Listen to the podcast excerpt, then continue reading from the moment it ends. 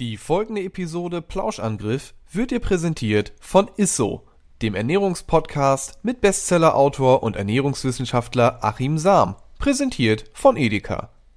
Jeden Donnerstag werden darin die verschiedensten Themen erklärt, von Ernährungsmythen bis zu Foodtrends.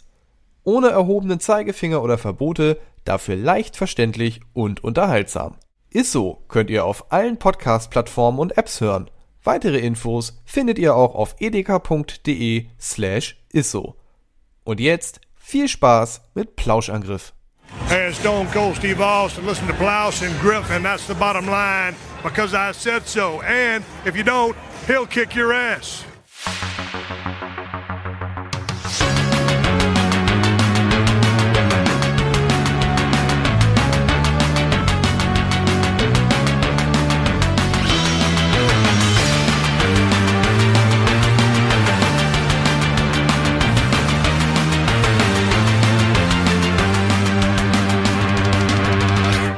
Moin Moin und hallo und herzlich willkommen zu einer weiteren wunderbaren Ausgabe des Plauschangriffs, der, wenn ich richtig gerechnet habe, letzten neuen, die im Jahr 2020 ausgestrahlt wird, in die Gehörgänge kommt im besten Fall oder vielleicht im Stream auf dem Sender angeschaut wird. Das Thema sollte, denke ich mal, auch klar sein, aber Ilias, du kannst es gerne nochmal für die Zuschauer und die Zuhörer sagen.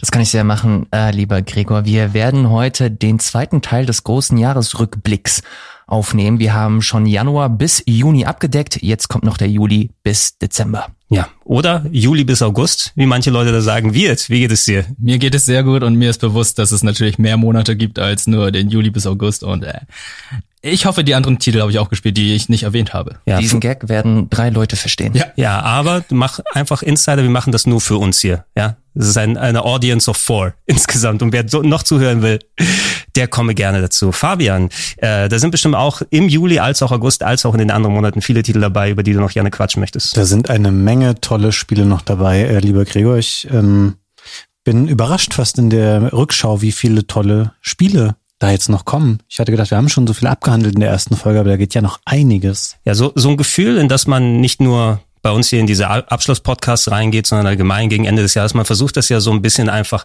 fühlen zu lassen, was war das eigentlich spieletechnisch für ein Jahr. Ne? Und manchmal gibt's dann so welche, ah, jetzt sind viele Sequels rausgekommen, aber ich habe nicht so das Gefühl, dass es so dieses Highlight-Jahr ist. Da kommt, äh, was weiß ich, dann wird das Game of the Year auf einmal Dragon, äh, nee, wie heißt es nochmal? Dragon, Dragon Force Inquisition? Nein, Dragon das, das EA-Ding? Dragon Age. Dragon Age Inquisition. Dragon Force. Dragon Quest Inquisition Dragon Force. Das Wobei, war das erste Jahr der PlayStation 4 und Xbox One, ne? Ja, das war, genau, die waren frisch released, 2014 mhm. würde ich sagen. Da war die Entscheidung zwischen dem und wahrscheinlich dem besseren Spiel dann ähm, hier ähm, das erste Mittelerde-Spiel hier, das mhm. ähm, ah, Shadow of Mordor. Shadow of Mordor, ja. Schatten, Schatten über Mittelerde oder so. Kriege ich auch dann durcheinander, was da für viele Sachen rauskommen. Aber wenn man im Nachhinein nochmal schaut, jeder hat dann natürlich seine Highlights gehabt. Es geht vielleicht so ein bisschen in der Masse dann Und und äh, in der ersten Jahreshälfte, die wir besprochen haben, es war so pointiert, manche Monate wie der Januar, der eigentlich in anderen Jahren stärker war, war weniger ausgeprägt. Dafür hatte der April sehr, sehr viel, vor allem in Remake-Sachen mit Final Fantasy VII, Resident Evil 3, Trials of Mana und so weiter, Streets of Rage, interessantes Sequel, als auch äh, im Speziellen im Juni, der natürlich dann von so Last of Us 2 dominiert wurde, was dann die Monate vorher und Monate nachher dann äh, die Gesprächsrunden sozusagen übernommen hat. Wenn wir in den Juli mal reingehen, ich habe hier auch weiterhin ein paar Sachen rausgeschrieben, ihr könnt gerne ergänzen und sagen, wenn euch was auffällt, ich habe bestimmt nicht alles im Blick. Das erste, was hier ist, ein Spiel, was ein bisschen verspätet gekommen ist, äh, Anfang Juli Marvels Iron Man VR.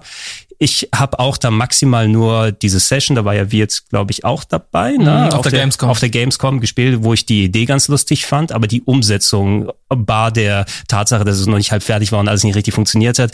Aber ich glaube auch im finalen Spiel ist alles nicht so ganz zusammengekommen betretende Stille und ja. das trifft es, glaube ich, äh, ganz gut, weil ähm, genauso wie es mit Half-Life Alex der Fall war. Ich glaube, diese ganzen VR-Titel, insbesondere Marvels Iron Man, das exklusiv für die PSVR rausgekommen ist, das haben so wenige Leute gespielt und ganz im Ernst, äh, so ein Marvels Iron Man, so, so lustig oder so interessant auch die, äh, das Gameplay aussah, so, ja, so wenig interessant was, was für mich am Ende, weil es auch kein, kein großartiger ja kein Selling Point ist, um mir noch mal eine PSVR entweder auszuleihen oder gar zu kaufen. Ich habe das schnell ad acta gelegt, muss ich sagen. Ja, im, besten Fall hätte es sowas wie Pilot Wings werden können, was einer meiner persönlichen Lieblinge ist, wenn du so ein bisschen so Flugschule hast und verschiedene Sachen, nur dass du dann den Charakter selber steuerst.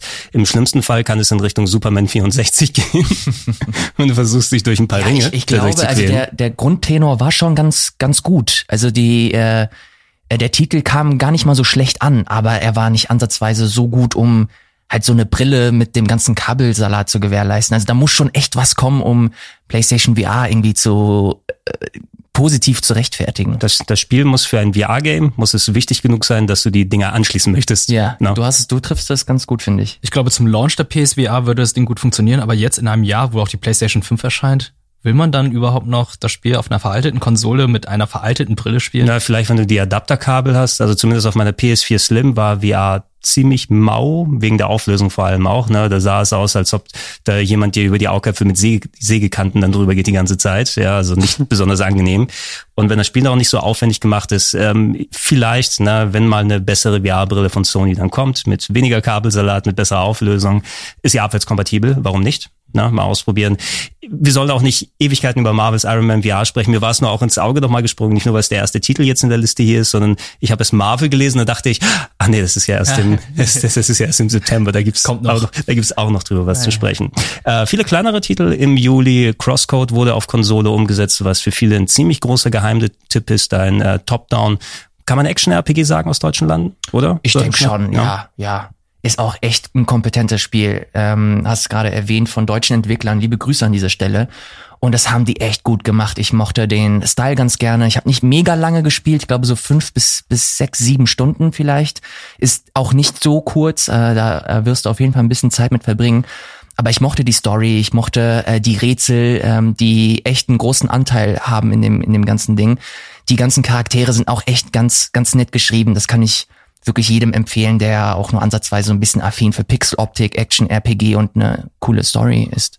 Ja, ich habe im, im Speziellen äh, gerade auf die Switch Ja, ja, da bereitet sich jemand vor. auf die Switch-Version gewartet, weil ich habe schon seit Ewigkeiten in der Beta auf dem PC dann gehabt, aber Die- noch nicht angehen können. Die soll ja nicht so gut laufen. Ich habe das damals auf dem PC gespielt, als das erschienen ist. Ähm, auf der Switch habe ich zumindest gelesen, dass das äh, bisweilen sehr große technische Probleme hatte. Ich habe es auf der Switch gespielt, aber ich möchte es gar nicht mal an den technischen ähm, Sachen festmachen, weil da ist mir nichts negativ aufgefallen. Ich ähm, finde es, freue mich, dass dir das so gut gefallen hat. Ich habe eigentlich gedacht, das wäre auch ein Spiel, was mich total ansprechen würde.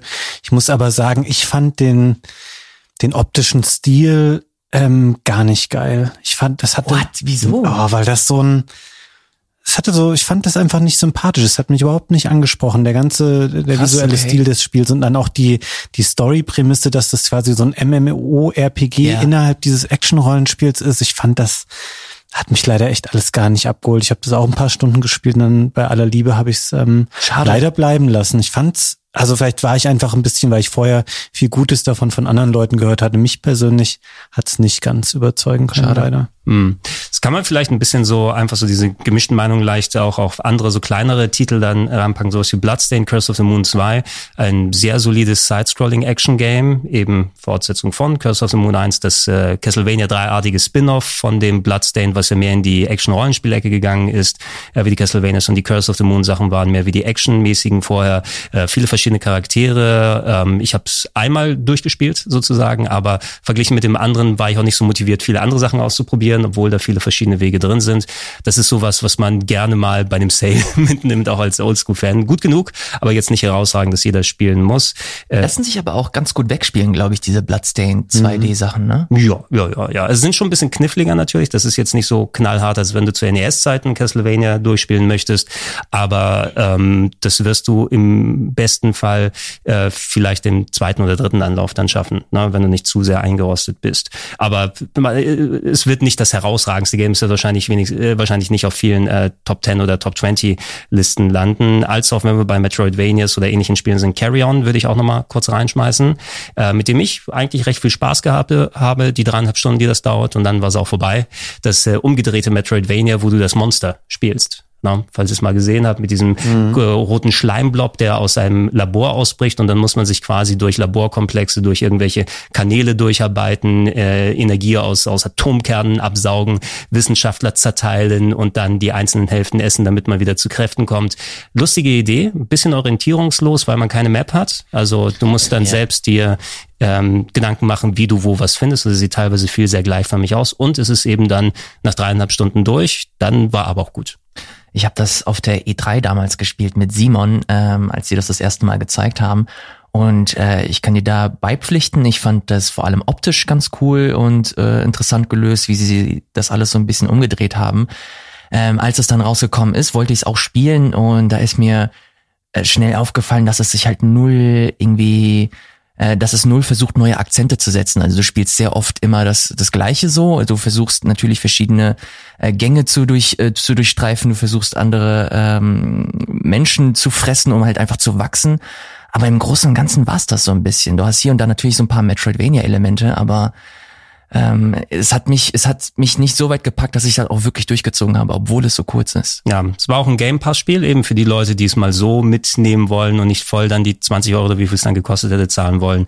Ähm, kann man es gerne mal ausprobieren. Ich glaube, gerade solche Ideen, ich weiß nicht, ob man sowas schaffen kann, wie ähm, dann damals so diese Grindhouse-Trailer gewesen sind. Ne? Dass ja. du so eine Trailersammlung hast, wo du dann anderthalb Minuten eigentlich so ganz abgedrehte Filmideen siehst, die auch auserzählt sind im Trailer. Das Kung Fury unter den ganzen Videospielen, da brauche ich nicht die halbe Stunde Fassung. Äh, vielleicht ist ja sowas, wenn man sowas wie Karen in so einem äh, so, so Gameplay-Trailer-Collection hätte, wo du 15 Minuten von der Spielidee hast, die dann auch durch ist, ne? und dann viele kreative kleine Sachen. Sowas würde passen, anstatt dass da drei, vier Jahre dran entwickelt wird. Ähm, lass uns mal ein großes Ding mal reinschmeißen. Und ich weiß nicht ganz genau, warum ich zwischendurch wieder aufgehört habe, aber ich habe es auf jeden Fall noch auf dem Schirm. Ich glaube, die letzte oder vorletzte Welt bin ich gerade, aber ich habe es sehr lange auch sehr exzessiv gespielt, war Paper Mario, The Origami King. Fabian, wir haben es hier auf dem Sender gemeinsam gespielt. Du hattest es vorher schon mal gezockt. Ähm, ich sag nur mal so, du kannst gleich dann ähm, de deine Punkte da anbringen. Es hat mich positiver mitgenommen, als ich erwartet hätte, mhm. aber es stolpert immer noch über äh, diesen möchte gern Light RPG Touch, der nicht unbedingt sein muss. Ja, ich stimme dir dazu. Ich, ähm, es hat mich auch im Grunde positiv überrascht. Es ist aber auch so, dass meine Erwartungen mittlerweile an neue Paper Mario Spiele nicht mehr sehr hoch sind und ich finde auch das Kampfsystem zum Beispiel hat dem Spiel eher wieder geschadet und bestimmte andere Sachen ähm, im Hinblick darauf, dass sie RPG-Elemente rausgestrichen haben und ich äh, schäme mich auch ein bisschen zuzugeben, dass ähm, dass wir das hier auf dem Sender gespielt haben, war original das letzte Mal, ja? dass ich es gespielt habe. Ich habe es davor schon einige Stunden äh, gespielt gehabt, aber irgendwie war danach dann so die Luft draußen. Ich konnte mich nicht mehr dazu aufraffen, mich nochmal in äh, dieses Kampfsystem irgendwie auch reinzufuchsen und da die immer länger werdenden Kämpfe dann absolvieren zu wollen. Es ähm, liegt aber auch daran, äh, dass im gleichen Monat, ich glaube sogar am gleichen Tag, ein anderes Spiel rauskam, über das wir gleich noch sprechen werden, was dann meine Zeit äh, nahezu vollumfänglich in Anspruch genommen hat. Genau, ich, ich hatte im Vorfall äh, den, äh, im Vorfeld den Vorteil, dass ich das andere Spiel schon durchgespielt hatte, weil ich vorab eine Version gekriegt hatte, so dass ich mich auf Paper Mario dann konzentrieren konnte.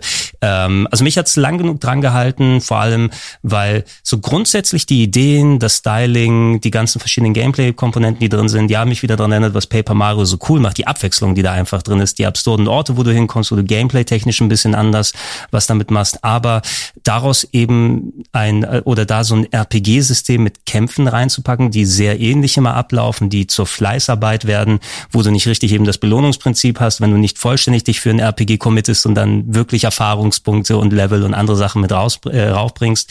Das hat sie eben sehr langwierig werden lassen in gewissen Punkten. Du hast es dennoch des Gameplays gespielt und so kreativ die Bosse, dann sind. Ähm, die leiden dann auch an der typischen Sache, dass sie dann immer wieder länger und aufwendiger werden und komplizierter und komplexer. Und du ganz genau weißt, okay, ähm, die ersten fünf Runden sind eh egal, weil da gescriptete Sachen ablaufen, damit du erstmal das neue System lernst, was der Boss von dir will. Und eigentlich entscheidet sich nach einer halben Stunde erst, ob du gewinnst oder verlierst, ne? wenn du kurzfristig nochmal der Schwierigkeitsgrad hochgezogen wird bei dem Boss. Äh, und und äh, das war ab und zu mal so ein bisschen, äh, waren fast schon so Donkey Kong Country Tropical äh, Freeze äh, Bosse. Ne? Mhm. Kämpfst, kämpfst acht Minuten lang und nur in den letzten 20 Sekunden hängst davon ab. ob du was erreichen kannst. Aber grundsätzlich schöne Ideen auch, ey, auch ohne das spoilerisch zu werden zu lassen, aber erstaunlich emotionale Szenen drin. Haben wir auch in anderer Fasson mal drüber gesprochen, was einen bestimmten Charakter angeht, wo ich dann auch da denke, okay, jetzt, wenn ihr dahin geht mit der Story, wo ihr hingehen wollt, aber das macht ein Nintendo-Spiel nicht. Und dann machen sie das und treffen tatsächlich auch teilweise vernünftige Töne mit Also jetzt rede ich um den heißen Brei so herum, aber ich will da nicht zu viel verraten. Äh, aber auch Emotionalität findest du tatsächlich in so einem Spiel, was eigentlich so ein Kinderanstrich äh, hat. Äh, Schaut euch an bei Gelegenheit. Äh, gibt's bestimmt äh, irgendwo mal in einem Sale für zwei Euro weniger, so wie ich Nintendo kenne. Ja, Nintendo, ja, ja. Na, Fabian, du hast das andere große Spiel angesprochen ja. und auch eines, was ich sehr gern durchgespielt habe, wobei ich da nicht so die hohen Lobpreise machen würde wie manche andere, weil für viele ist es ja so mit einer der, der besten Titel aus dem Lager, die in den letzten Jahren rausgekommen sind. Äh, Ghost of Tsushima auf der PlayStation 4 rausgekommen, 17. Juli. Ebenfalls äh, Sucker Punch, die ja vorher Infamous gemacht haben. Ne? Infamous und äh, Sly Cooper, glaube ich. Ne? Ich komme da immer durcheinander, okay, welche Firma hat nochmal Ratchet, welche hat Sly, welche hat die gemacht. Ähm, essentiell, man muss sagen, Assassin's Creed mit äh, Samurai. No? Das klingt ähm, nicht das abfällig, aber so ist es. Das ist eine sehr nüchterne Beschreibung und ich hatte mir vorgenommen, im Vorfeld das Spiel auch nicht so gut zu finden und es hatte auch ein bisschen, ähm, es hat sich dann schon etabliert, dass man sagt, okay, da kommen noch zwei Sony-Spiele im Sommer. Das eine ist das geile mit der krassen Story und den coolen Charakteren. Das ist ähm, Last of Us, worauf ich anspreche. Und das andere Jahr ist halt dieser Assassin's Creed-Verschnitt im alten Japan.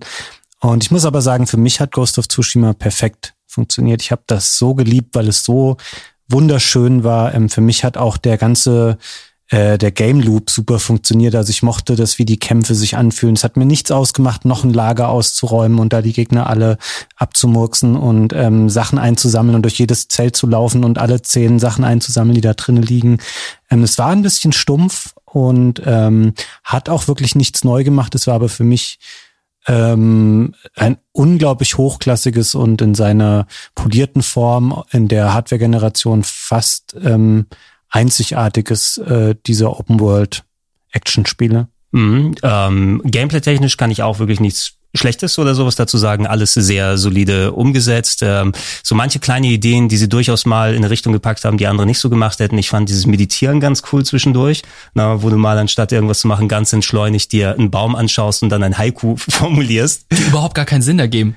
Da hatte, äh, ich glaube, da gab es dazu einen Artikel von Macht irgendwas zum Leben Sinn? Otaku, wo sie das mal einen ähm, professionellen Haiku-Dichter gegeben haben und er meinte so, ja, das ist Bullshit. Ich habe das alles ganz schnell weggeklickt später, immer gleich die erste Option genommen, weil ich nur wollte, dass dieses Ding aufhört. Das war bei mir genauso. Ich fand diese Haiku-Sachen nicht so besonders spannend, aber dafür gab es so ganz andere Sachen, die sie besser gemacht haben bei Assassin's Creed, weil wenn ich jetzt überlege, wenn Assassin's Creed ein Spiel machen würde im feudalen Japan, dann würden sie bestimmt diese Animus-Geschichte wieder einbauen mhm. und dann würden sie wieder die Tempelritter einbauen und natürlich werden sie natürlich irgendwas einbauen, wo der Hauptcharakter diese versteckte Klinge hat, weil wäre wäre dann der Animus nicht die VR-Spielhalle in Shinjuku oder so von Sega.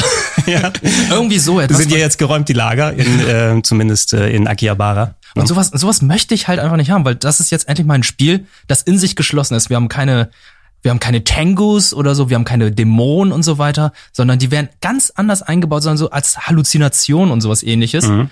Und ähm, das ist das, was ich haben möchte, weil ich sehe, wie Assassin's Creed sich jetzt gerade entwickelt.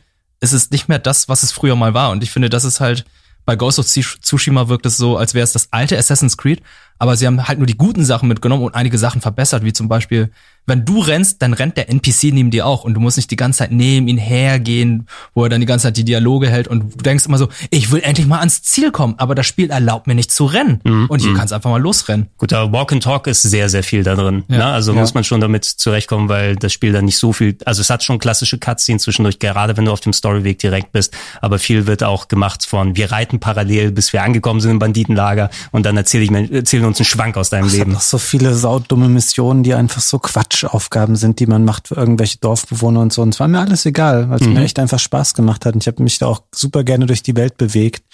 Also von mir aus, ich habe da auch alle ähm, Landstriche befreit, die man befreien konnte und sowas. Die können mir das gleiche Spiel einfach in zwei Jahren nochmal auftischen mit neuen Missionen. Mhm.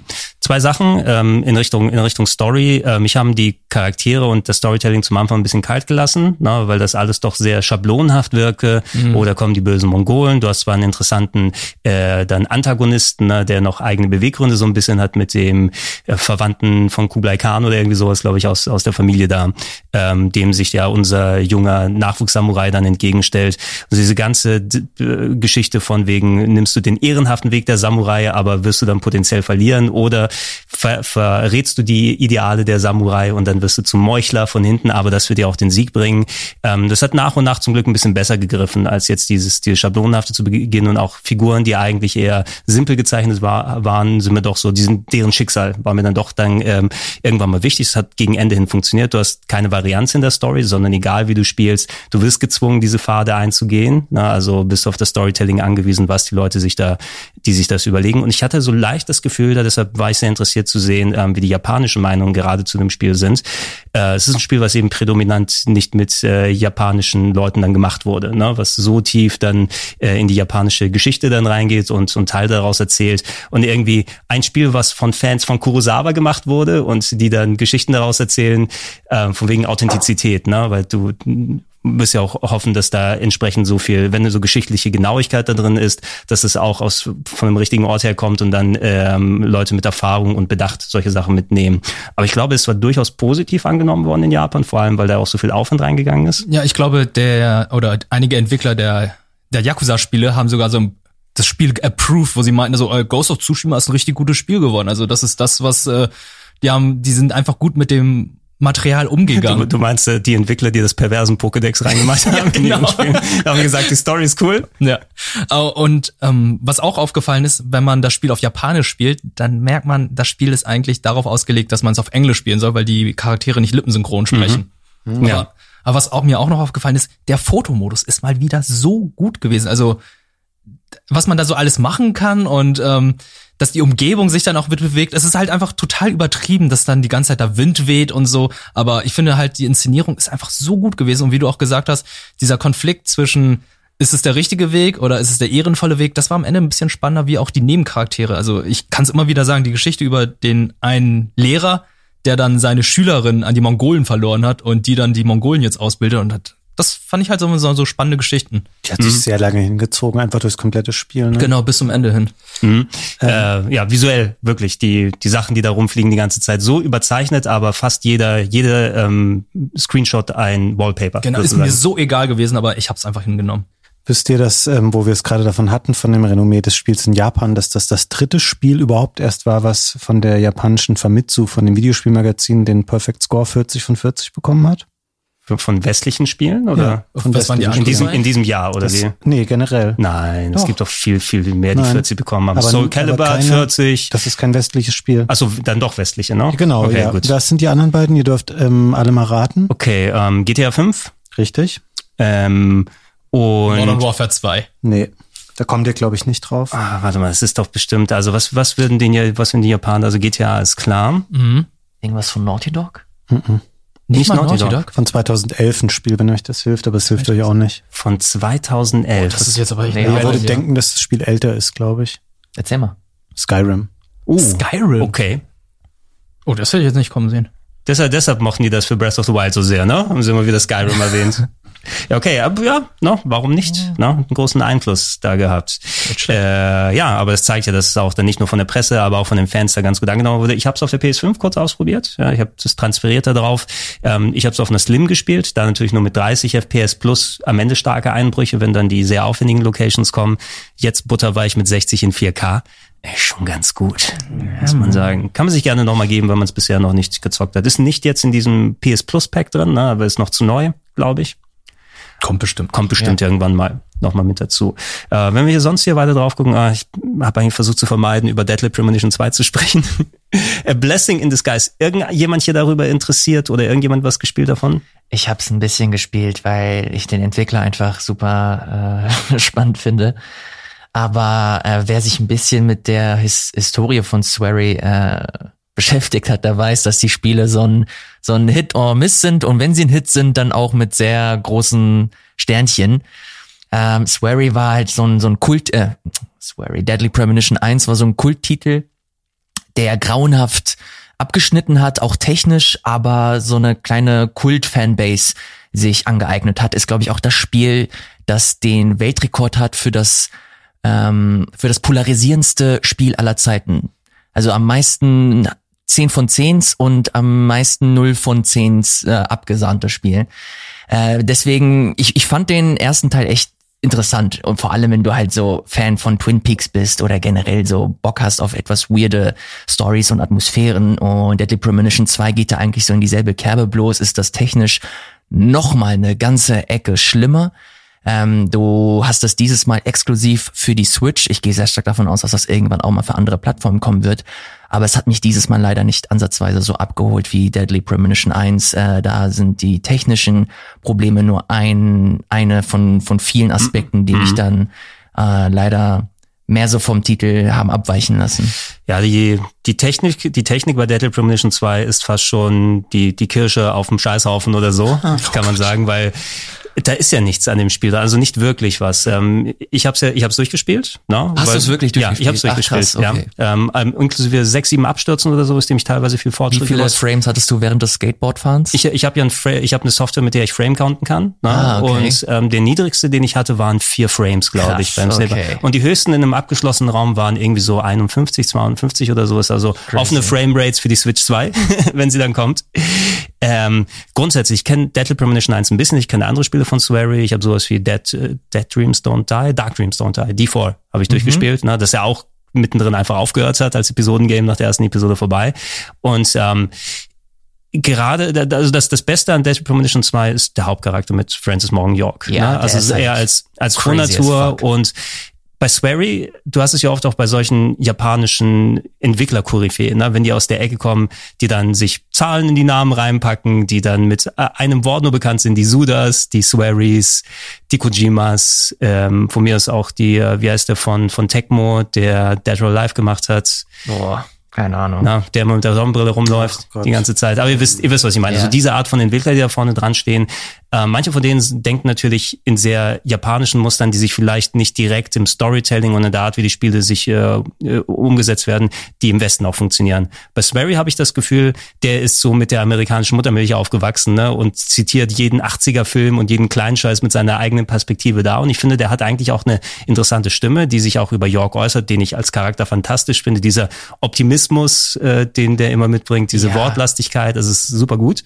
Also vor allem hat das seinen Höhepunkt mit The Missing. Ich weiß nicht, ob du das äh, mal gespielt hast. Das äh, würde ich dir äh, speziell äh, sehr ans Herz legen, weil das so das Beste von Deadly Premonition nimmt und das technisch auch nicht so mega scheiße ist, obwohl es äh, bestimmt auch andere Spiele gibt, die äh, schöner sind. Aber das kulminiert so alles. Es ist eine schöne, es hat eine richtig schöne Story, hat coole Charaktere, geile Message. Technisch ist das nicht perfekt, aber es ist okay. Spielerisch ist es ganz nett. Ähm, The Missing kann ich auf jeden Fall empfehlen für Leute, die ähm, irgendwas mit Deadly Premonition anfangen können. Aber ja, zum zweiten Teil, ich, ich finde es leider nicht spielenswert. Es ist ein cooler Versuch gewesen. Ich glaube, für Fans war das trotzdem so ein war, großer Tag. Es war kein cooler Versuch nicht mal. Ne? Er hatte, also die Story, die da erzählt wird, ähm, ja, es hängt zwar von York immer viel ab, aber inhaltlich ist es einfach sehr zusammengeklaubt. Ne? Du musst schon dann eher Ja. auf die abstrusen Wendungen dann stehen. Inhaltlich hat er eben nichts. Ne? Es gibt keinerlei Grund, warum das eine Open World da sein muss, die da so schlecht ja. läuft. Spielerisch stellt er auch nichts damit an. Das Spiel besteht aus vier Fetch Quests. Also richtig. Und auch welche, die ganz künstlich da aufgebaut sind. Wozu brauche ich ein Echtzeit-Zeitsystem, wo Zeit vorbeigeht und nur, ähm, was weiß ich, du, wenn du das Spiel normal spielst, dann kommst du an einem Dienstagnachmittag zu dem Punkt, wo du, glaube ich, so den zwei, die zweite Questlinie anfängst. Und die sagt dir, oh, du brauchst ein Item, um vorbeizukommen. Das kriegst du nur montags. Das heißt, du musst dann irgendwie sechs Tage irgendwo verbringen oder pennen oder so, einfach wo du nichts machst oder und auch keine großen Sidequests oder sowas gibt, um dann ein Item zu finden, damit er dir sagt, gib mir noch drei andere Items. Ja. Na, es eine, eine Dreiviertelstunde in dem Spiel besteht daraus, dass man einem Hund hinterherfährt mit dem Skateboard, der von einem Baum zum nächsten läuft, um einen Baum zu finden, den man schon am Anfang irgendwo gesehen hat. Ja, also du, du triffst das, du triffst das ganz gut. Das sind halt auch, ich, ich habe ihn, ich habe ihn vor zwei Jahren äh, besucht und dieses Entwicklerstudio, das er in Osaka hat, es ist halt wirklich winzig. Da sind so vier, fünf Leute, die an seinen Sachen arbeiten, die kooperieren hier und da mal mit anderen, aber das war's dann auch. Das ist ein, ein weirder Typ, der stellenweise makabere Spiele macht, die verschroben sind, die komplett ab, abseits vom Mainstream sind. Ich find's cool, dass er das macht. Deadly Premonition ist kein gutes Spiel. Ich finde es aber trotzdem gut, dass er es zumindest versucht hat. Und äh, wer weiß, ich, für mich ist Swery immer so ein so ein Überraschungsding. Es kann geil sein, es kann aber auch scheiße sein. Und hier war es in dem Fall, man muss es sagen, einfach scheiße. Ich bin froh, dass ich es durchgespielt habe, einfach um das ad acta gelegt zu haben, aber äh, Story und Charaktere zumindest einmal erlebt zu haben, ne? auch wenn der Ton nicht immer perfekt getroffen wurde. Die gibt's ja auch, gab's ja auch viel Diskussion um, um Transgeschichten, die da auch drin vorkommen, die teilweise ja. auf äh, plakative Weise dann, wobei ich im, natürlich nicht so involviert bin in dem Thema, um genau zu sagen, hey, ist das verletzende Sprache, die da gewählt wurde, oder wird mit der Thematik zumindest mit dem gebührenden Respekt da umgegangen, um nicht verletzende Rhetorik dann zu bieten. Ja. Und die hat er auch anscheinend nicht richtig getroffen und musste ja, danach da waren, da waren stellenweise wirklich stümperhafte, äh, dumme, richtig dumme Sachen drin, für die er sich entschuldigt hat und die auch nachgepatcht wurden oder rausgepatcht wurden. Ähm, da äh, muss man nicht so mega doll ins Detail gehen. Also es war schon, also da hat er sich richtig er hat sich mega dumm angestellt. Das war richtig äh, bescheuert. Schau dir das halbe 20 Stunden Let's Play hier auf Rocket Beans TV an. das reicht dann. Da haben wir wieder zu viel Zeit fast schon draufgepackt. Ansonsten, ja, ich glaube, im Juli springt mir nicht so viel groß ins Auge. Rocket Arena ist da rausgekommen, wo ich immer dränge, Rocket League. Ach nee, das ist das andere. Gibt's jetzt umsonst. PS Plus. Ist jetzt for free? Ey, die haben so schnell rausgehauen, das Spiel, und das Spiel ist einfach nur ja, es ist nicht besonders gut. Ja. Ist, ja. Äh, Made of Scare, ziemlich maues ähm, Survival-Horror-Game. Oh, ein Spukhaus in Wales und dann musst du rumlaufen und die Gegner können dich nicht sehen, aber trotzdem hören und dann bist du tot und dann muss, äh, egal. Ne? Hat sich nicht gelohnt. Das Fairy Tale RPG, sehr groß gewünscht, anscheinend. Um, hast hast du gespielt? gespielt? ja, ich habe es gespielt ein bisschen, ein paar okay. Stunden. Okay. Ja, muss man auch nicht. hey, ich sehe gerade August. August, guck mal, unter August August gehört natürlich, ich habe zwar da noch ein anderes Spiel reingeschrieben, weil es so ein bisschen so den, den Kuchen gegessen hat von dem Game, was wir gerade ansprechen wollen, aber Fall Guys ist da rausgekommen. Mhm. So ein kleines bisschen aus dem Nichts. Ich meine es in dem Vorfeld schon mal ein bisschen so gesehen zu haben, hey, dieses Spiel kommt raus, also diese lustigen Knubbelmännchen und so weiter. Oh ja, Multiplayer Competition, ja, so ähm, einer gegen 100 oder, oder ich Takeshis weiß Castle. Takeshis Castle, essentiell. Beans Castle meinst du, ne? Jetzt mit einer Formel. Äh, es ist einfach mal ein Mega-Hit gewesen aus dem Stand. Ne? Ist es immer noch so weird? Oder? Ähm, nee, eigentlich nicht mehr. Also es kam, glaube ich, jetzt vor einigen Wochen oder Monat jetzt die erste, der erste Season Pass. Den haben alle ein bisschen sich angeschaut. Da gab es nur irgendwie vier neue Maps. Der Rest wurde ein bisschen überarbeitet, aber so den großen zweiten Hype gab es irgendwie nicht. Mhm. Jetzt kommen weitere Charaktere aus verschiedenen Franchises, weil man muss sagen, das Social Media Game von den Fall Guys Entwicklern war ziemlich gut weil alle in der Woche, als es erschienen ist, das Spiel gespielt haben. Es kam ja zeitgleich zum PS Plus Launch oder äh, auf mit PS Plus, weshalb dann sehr viele Leute das Stimmt. gespielt haben. Und ähm, gerade jetzt auf Twitch waren es dann sehr viele Leute, dann haben Entwickler drauf reagiert und geschrieben. Die Social Media Teams haben dann gesagt, hey, wie wär's, wenn wir mal einen eurer Charaktere bei uns in Vollgas einbauen als Charakter oder als Kostüm, weshalb es dann irgendwann noch diesen Sonic gab. Und ich glaube, jetzt kommt demnächst ja noch der Doom Guy, Warum ja, nicht? Stimmt. Godzilla habe ich irgendwo noch gesehen. Godzilla gab's auch irgendwann und das machen die alles schon richtig gut, aber das Problem ist, es gibt viel zu wenige Maps. Man hat die nach einer kurzen Zeit schon irgendwie alle mal gehabt. Ja, und nicht alle davon sind gut, leider. Ich meine, prinzipiell ist es auch voll mein Spiel, wenn ich jetzt mal Online-Multiplayer spielen würde. Aber zwischendurch, wenn da mal wieder die eine Map kam, die einfach nicht gut funktioniert hat, dann hat es einfach richtig genervt. Also Team-Games waren einfach die Hölle, wo man einfach so in drei verschiedenen, in ein Team kommt, wo es dann darum geht, zum Beispiel Eier zu sammeln, wie mhm. bei, ich sage immer gerne das Diddy Kong Racing Spiel, also wo man die Dino-Eier sammeln muss. Mhm. Oder ähm, es gibt ja auch, wo man in Teams dann so einen Ball schieben muss und dann gibt es einige Leute, die im Team da nicht mitziehen. Und dann muss man einfach feststellen, okay, ich habe jetzt verloren, weil mein Team einfach nicht fähig dazu ist.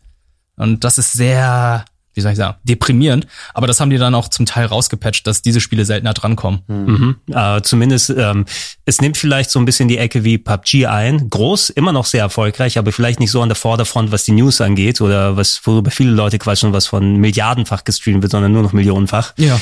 Ähm, also immer noch groß genug und ähm, ja, da so viel Influx, glaube ich, gekommen ist an nicht nur Aufmerksamkeit, sondern auch Geld für die Entwickler sicherlich, ähm, wenn die ja nochmal an weiteren Maps, Seasons, anderen Sachen arbeiten können, um zumindest vielleicht das spannend genug zu halten, dass es sich noch ein bisschen länger hält. Ja, die müssen definitiv mehr Maps raushauen. Also die hatten ja hier Gamescom Opening Night hatten sie ja Opening Night Live, hatten sie ja ihre neue Season angekündigt. Das war das große Ding, weil das war ja noch im Hype von äh, Fall Guys und alle dachten, oh cool, neue Maps und letztendlich waren es ganz wenige.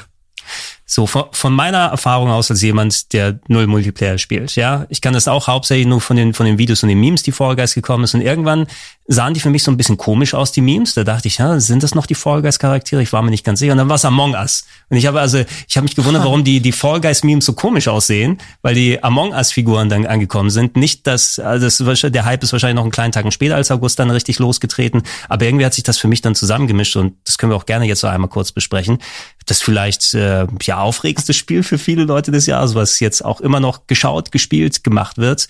Ein altes Mobile, respektive PC-Game, was Jahre vorher rausgekommen ist, jetzt einfach der Mega-Hype geworden ist. Wie, wie ist das passiert? Keine Ahnung, wie es passiert ist, aber es muss irgend, irgendwie eine Streamer-Gruppe irgendwann mal gespielt haben und dann, wie es halt so funktioniert ist mittlerweile. Man sieht es ja, Streaming, Twitch ist mittlerweile so eine wichtige Plattform, weil die verbreiten halt die ganzen Spiele, die dann Trend sind. Das hast du auch gemerkt, Anfang, nee, Mitte des Jahres mit Valorant wo dann alle Valorant gespielt haben und drei, vier Monate später kommt Fall Guys und alle spielen Fall Guys mhm. und jetzt nach Fall Guys tut's mir ein bisschen leid, nach einem Monat oder nach eineinhalb spielen jetzt alle Among Us und eine Hypewelle nach der nächsten wird geritten. Was, was für einen Effekt wird es dann haben, wenn die Hypewelle aber schon vorangeschritten ist, ne? Und dann hat das äh, Fall Guys Team dann aufgestoppt und 150 neue Mitarbeiter und äh, neue Studios in Singapur gekauft oder so, ne? Also rein hypothetisch. Und dann ist die Hypewelle weg und keiner kann mehr bezahlt werden. Ja, ich glaube, dass das erstmal nicht der Fall sein wird. Die Geschichte hinter Among Us ist halt auch super interessant, weil die Entwickler, glaube ich, schon seit über einem Jahr an dem Titel arbeiten und das auch schon seit Ewigkeiten veröffentlicht haben und erst so in den letzten Monaten kam da so ein richtiger Hype, aber da ist vor allem, glaube ich, auch so die Pandemie mit Schuld, weil Among Us einfach so das prädestinierte Spiel ist, um mit äh, Leuten zusammenzukommen, um halt einfach miteinander zu spielen, zu kommunizieren und eine gute Zeit zu haben. Ich habe mal eben nachgeguckt auf Steam spielen gerade jetzt in diesem Moment 12.000 Leute äh, Fall Guys, während Among Us 70.000 Leute gerade auf, allein auf Steam spielen. Wie viel kannst, kannst du bitte schauen, wie viele Leute Marvel's Avengers gerade spielen? das kann ich, das kann ich tatsächlich gleich machen. Ähm, Among Us ist so ein richtiges, ist so ein richtiges ähm, Phänomen geworden. Also gerade was auch in den Mainstream immer reinkommt und das siehst du bei, keine Ahnung, kennt ihr AOC? Die ja. äh, Kongressabgeordnete äh, in, in New York, die mit ihren Twitch-Streams nahezu alle Rekorde bricht und das alles äh, so in die, in die dieses, dieses verpönte, dieser verpönte Begriff Mitte der Gesellschaft zieht, aber es ist nun mal so. Ist aber, ist nicht das perfekte Spiel für Politiker, oder? Kannst du doch den Arsch ablügen Ja, und das war, ja. das, es war auch eine Politikerrunde, die sie gespielt haben und das war super lustig und äh, jeder fand das, äh, fand das geil und äh, ich, ich finde das, ich find's Hammer. Es sollte eigentlich Among Us 2 kommen, aber durch den Erfolg haben die Entwickler jetzt gemeint, nee, wir bauen lieber jetzt das Spiel aus, das wir haben und versuchen das noch äh, weiter zu verbessern, neu zu, äh, zu optimieren, neue Mechaniken und äh, ich finde das Hammer, ist einer der der äh, abgefahrensten Spiele dieses Jahr und so auf demselben Level, was Animal Crossing angeht. Ja. Macht es euch denn Spaß? Habt ihr es mal gespielt in verschiedenen Runden? Ähm, ich habe es sehr oft gespielt und sehr viel. Also mir macht das sehr viel Spaß, weil halt jede Runde sich anders wirklich anfühlt mit verschiedenen Leuten. Man versucht dann andere Lösungswege zu bekommen oder versucht anders zu lügen, kreativer seine Wahrheiten zu vermitteln und das macht es schon sehr besonders. Und man muss auch sagen, das Spiel hat Crossplay. Also auf Smartphones ist es free to play und da musst du halt nur Werbung wegdrücken nach einer Zeit und auf dem PC kostet es nur vier Euro. Ja. Also dieser Preis ist einfach der Hammer. Das ist, äh, das kriegst du sonst nicht so. Ja, es sind so viel, viele Ideen, die normalerweise in diesen Werwolf-Gesellschaftsspielen drin sind, ne, die du da natürlich anwenden kannst äh, in, in eine Videospielverpackung. Ne? Das ist interessant für die Leute, die solche Sachen gerne spielen. Ich kann von meiner Seite aus nur sagen, ich habe jetzt diese Session auf dem Sender gemacht, einfach auch mal aus Interesse und weil gesagt wurde, Gregor, mach das mal. Mhm. Okay, testen wir mal. Ähm, das ist rein persönlich gefärbt, was ich jetzt hier sage. Ne? Nichts auf das Spiel, nicht für andere Leute, die diese Unterhaltung haben. So stelle ich mir das Martyrium vor. Ne? Wenn äh, ich gezwungen werde, das jeden Abend zu spielen, weil Leute das sehen wollen wollen oder so, ne? Weil mir macht das keinen Spaß. Ich finde, ich gehe gerate so in Panik und ich weiß nicht, was ich da machen soll. Ich kann nicht geradeaus denken und dann passiert das. Das ist mir alles viel zu aufregend. Ne? Und da kann ich nicht rational denken. Ne? Und wenn ich mir jetzt vorstelle, ich wäre ich wäre ein erfolgreicher Twitch-Streamer, ne? Und dann musst du Among Us spielen, weil das alle gucken und alle mitmachen wollen. Und du musst das dann jeden Tag für fünf Stunden ja, oder so das, machen. Dann auch, also dann bist oh. du auch nicht, dann wirst du nicht erfolgreich. Ich glaube, wenn du ja, wenn des, du deshalb ja, das erklärt einiges. dann musst du auch schon Bock drauf haben. Erst dann wirst du halt wirklich als Meinst du, meinst du, dass je, meinst du, dass jeder Streamer, der das Spiel wirklich Bock drauf hat, oder jeder, sich jetzt jeder, jeder erfolgreiche Streamer, er hat Bock auf den Erfolg oder sie, ne? Vielleicht. Also ich will, ja, ich, ich will das, das nicht allgemein sagen, aber ich bin mir sicher, dass manche das auch spielen, weil das der heiße Scheiß ist. Natürlich wird das der Fall sein, aber ich ich glaube, es wird immer abfallen gegenüber Leuten, die halt auch wirklich Bock haben. Und das sieht man. Das sieht man bei uns, das sieht man bei anderen Streamern. Ich bin fest davon überzeugt, dass da, ähm, ja, dass das eine große Rolle spielt. Ja. Ähm, Ich habe gerade die Zahlen von Avengers mir Oh, äh, und ausgesucht. willst, willst, du jede einzelne? raten? Oh, wollen wir raten? Wollen wir Okay. raten? Ich sage 17. sieb- 17. Nein. Ah, ja, kaum. 113. Nein, ich, ähm, 684. 981. Ich weiß gar nicht, was die Zahl überhaupt aussagen soll. Wie viele Spieler gleichzeitig bei Steam das Spiel spielen? Ah, okay. Also gegeneinander Jetzt in online. Jetzt gerade, wie viel sind's? 981. Das geht, das geht eigentlich. Ja, Frage ist, ist das der Multiplayer oder sind das wirklich Leute, die aktiv das Game Nee, gerade das anhaben? sind gerade Leute, die das Spiel anhaben. Okay. Okay. Ja, es geht doch eigentlich. Fall Guys hat 12.000. Among Us 70.000. Ja, aber Fall Guys ist aber auch so, dass das ist ein Battle Royale Spiel, da müssen Und jetzt, viele Leute und jetzt vergleiche mal die Budgets dieser Spiele miteinander. Ja, aber Und gibt's was für ein Schlag ins Gesicht das für Square Enix sein ist, muss. ist, am, ist Among Us, sind Among Us Charaktere denn auf Wrigley's Kaugummi drauf? Kannst du mir das sagen? Kriege ich irgendwo das, Schul das Schulterpad von Iron Man? Ja, wenn ich eine Wassermelone kaufe? Auf jeden Fall. Äh, äh, reden wir gleich nochmal darüber, aber lass uns über ein anderes Highlight kurz sprechen, nämlich Fast and the Furious Crossroads ist Jetzt bin ich rausgekommen. gespannt. Erzähl die Geschichten Kein- von Dominic Toretto. Dominic Toretto und Letty. Family. Familie ist das Wichtige. Ja, die gefährlichen Nomaden, die seit äh, bevor es Auto gab, ähm, Leute auf Straßen ausgeraubt haben mit den Kamelen damals, die sind immer noch da, ja, und haben sich nach äh, Barcelona begeben, um äh, Michael Burnham ähm, dann in üble Mach- Machenschaften, also Michael Burnham meine ich, ähm, die Schauspielerin, die Michael Burnham darstellt in Star Trek Discovery, ähm, muss mal gucken nochmal, wie sie heißt, aber sie, die Hauptdarstellung von der neuen Star Trek Serie ist nämlich der Hauptcharakter eigentlich von Fast and Furious Crossroads. Du spielst nämlich eigentlich in der Story nicht Dominic und Letty, sondern die tauchen am Anfang im Intro auf und sind dann Supporting Characters, sondern äh, Characters, sondern es geht um eine komplett andere Truppe, die dann äh, Autoreparatur in Barcelona betreibt und dann werden sie in diese Mafia-Machenschaften reingezogen. Es ist scheiße. Es sah auch schon scheiße aus, als es letztes Jahr auf den Game Awards angekündigt Boah, wurde, als letztes Spiel. Weißt du, ich, ich hätte, ich hätte Bedenken gehabt, es als Launchspiel für die PS3 haben, zu, zu kaufen oder so, ne? Weil so teilweise gerade die Charaktermodelle. Okay, Vin Diesel erkennst du noch, weil er aussieht wie Meister Propper auf Steroiden. Ne? Also so, so eckig, boxig, ne? Und so die Glatze glänzt. Ne? Michelle Rodriguez erkennst du gar nicht. Ne? Die anderen Leute muss ich auch erst zweimal gucken. Ähm, die, die Story von Fast and Furious Film ist ja eigentlich auch schon Hanebüchen. Ne? Die funktionieren, weil die Inszenierung da ist, weil die Chemie zwischen den Charakteren stimmt und so weiter.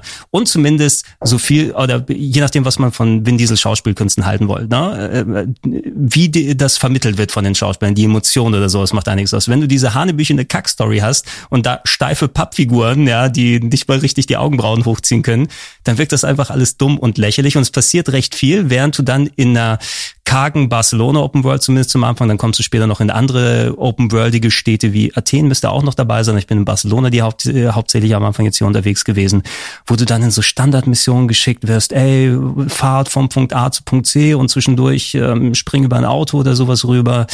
Äh, alles mit ähm, ja nicht so schöner Physik. Das Auto ist viel zu nah dran und du kannst die Kamera nicht ändern.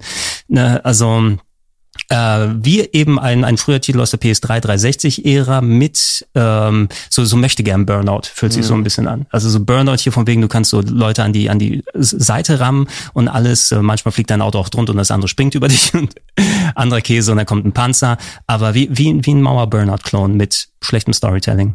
Ja, wir haben nichts anderes erwartet nach dem Trailer tatsächlich, oder? Gut, ich, ich muss noch mal gucken, ob ich noch den Refund bei Steam machen kann. ob ich noch genug Stunden noch über habe oder nicht.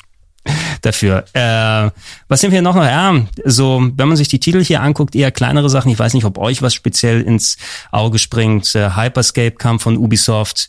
Was war das Ballern im Multiplayer? Nee, das war ein Battle Royale Spiel von Ubisoft. Da haben sie es nochmal versucht, haben auch natürlich wieder ganz gut das aufgezogen, indem sie gewisse Streamer erstmal bezahlt haben, dass sie das spielen und sagen, ey, ihr müsst diesen Streamern zuschauen, dann kriegt ihr einen Drop. So hab ich dann meinen Key bekommen, damit ich das spielen kann. Hab's ausprobiert. Interessante Ansätze dabei, weil das Spiel sich ein bisschen wie ein Arena-Shooter spielt. Es ist schneller und ähm, die Waffen sind auch interessant, dass du dann halt aufstecken musst, um die dann zu verbessern. Die Power-Ups sind auch äh, ziemlich gut. Und ähm, das Ziel ist es tatsächlich nicht nur am Ende zu gewinnen, sondern wenn man in der letzten Zone für eine halbe Minute oder ich weiß nicht, eine ganze Minute eine Krone hat, hat man das Spiel gewonnen. Damit haben sie dann zum Beispiel das Problem gelöst, dass Leute immer in gewissen Ecken campen und abwarten, bis äh, jemand dann kommt und sie dann abschießt, sondern da muss man wirklich aktiv zur Krone rau- laufen und äh, die dann bekommen und dann beschützen. Ähm, es war primär natürlich ein Versuch. Kann ich mich jetzt nochmal mit einem neuen Battle Royale Spiel etablieren in einem Feld, was schon sehr gut bestellt ist? Äh, Dieses Jahr kam Modern Warfare, also mit Warzone von Modern Warfare ein sehr, sehr guter Battle Royale Shooter raus. Und dass sie dann da das nochmal versucht haben, finde ich sehr mutig, weil Warzone war ja schon so ein mutiger Ansatz, wo du denkst, okay, die, es gibt doch schon so viele Battle Royale Shooter und niemand spielt mehr Battle Royale, Anführungszeichen. Es- niemand, es gibt immer noch die große Masse, die äh, Fortnite spielt natürlich und PUBG und das sind ja diese, diese Apex etablierte Battle Royale Spiele, da will doch keiner mehr was haben und dann kam Warzone und es hat gut funktioniert. Mhm. Also ansonsten, also äh, Battle Royale wird aber noch gespielt, zumindest in Multiplayer-Kreisen oder also ja, es wird immer noch, noch, ne? Warzone funktioniert ja immer noch hervorragend. Okay, ja. Und Schön, ähm, schön, schön, Fortnite siehst du schön. ja auch, dass jetzt, äh, wie soll ich sagen, der Mandalorianer da ist mit dem Kind. Ja, Fortnite, das wichtigste Spiel, in dem die Avengers auftauchen, ne?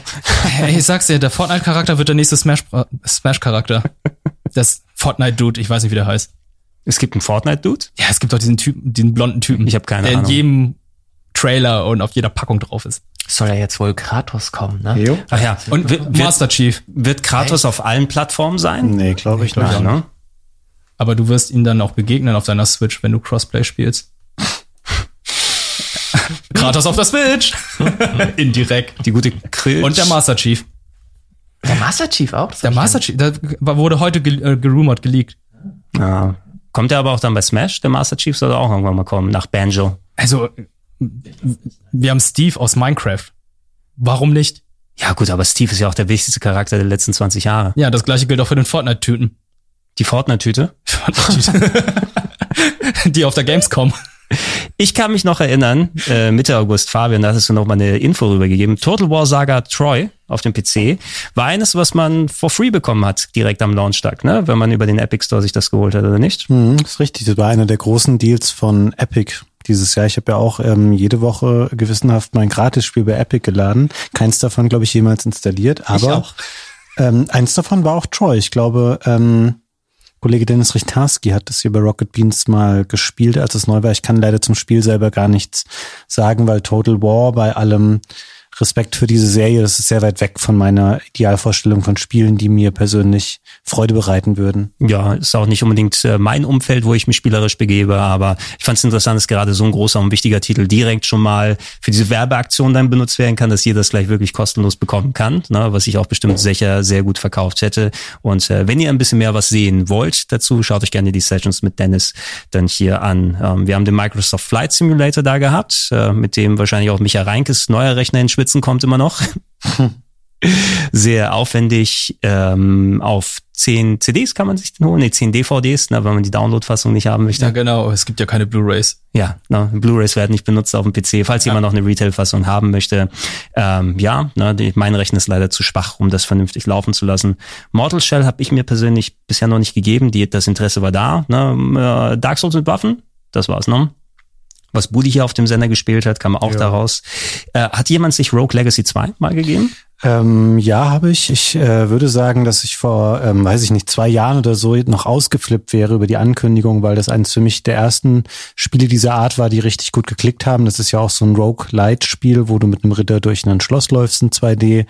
Ähm, Teil 2 ist, glaube ich, immer noch im Early Access jetzt und kam mir vor wie Rogue Legacy 1 und da habe ich schnell gemerkt, okay, durch so Sachen, die in der Zwischenzeit erschienen sind, wie Dead Cells oder auch Hades, über das wir hier später bestimmt noch sprechen, da hat sich einfach die Uhr ganz schön weitergedreht und jetzt dachte ich so, hm, es ist ganz schön konventionell so. Das hat mich wenig begeistern können. Ich habe das mal ein, zwei, drei Abende gespielt. Dann dachte ich so, ach ja, es ist ganz nett und passt schon. Das macht nichts grundlegend falsch, aber es ist mir doch zu ähnlich irgendwie gewesen zum ersten Teil. Hm, hm, ja, der, der erste Teil, den habe ich auch nicht so ultra lange gespielt, aber so immer im Hinterkopf ein bisschen gehabt, weil der, sagen wir mal, für einen vergleichsweise frühen Titel schon mal so Rogue-like Ideen reingebracht hat in andere Genres als jetzt die Top-Down- äh, Top-Down-Roguelike Games, die du häufig gehabt hast.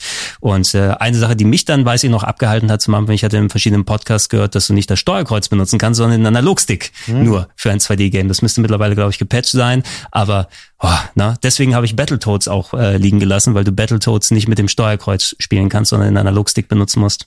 Da gab es noch andere Gründe, das liegen zu lassen. Ja, das ist wahrscheinlich.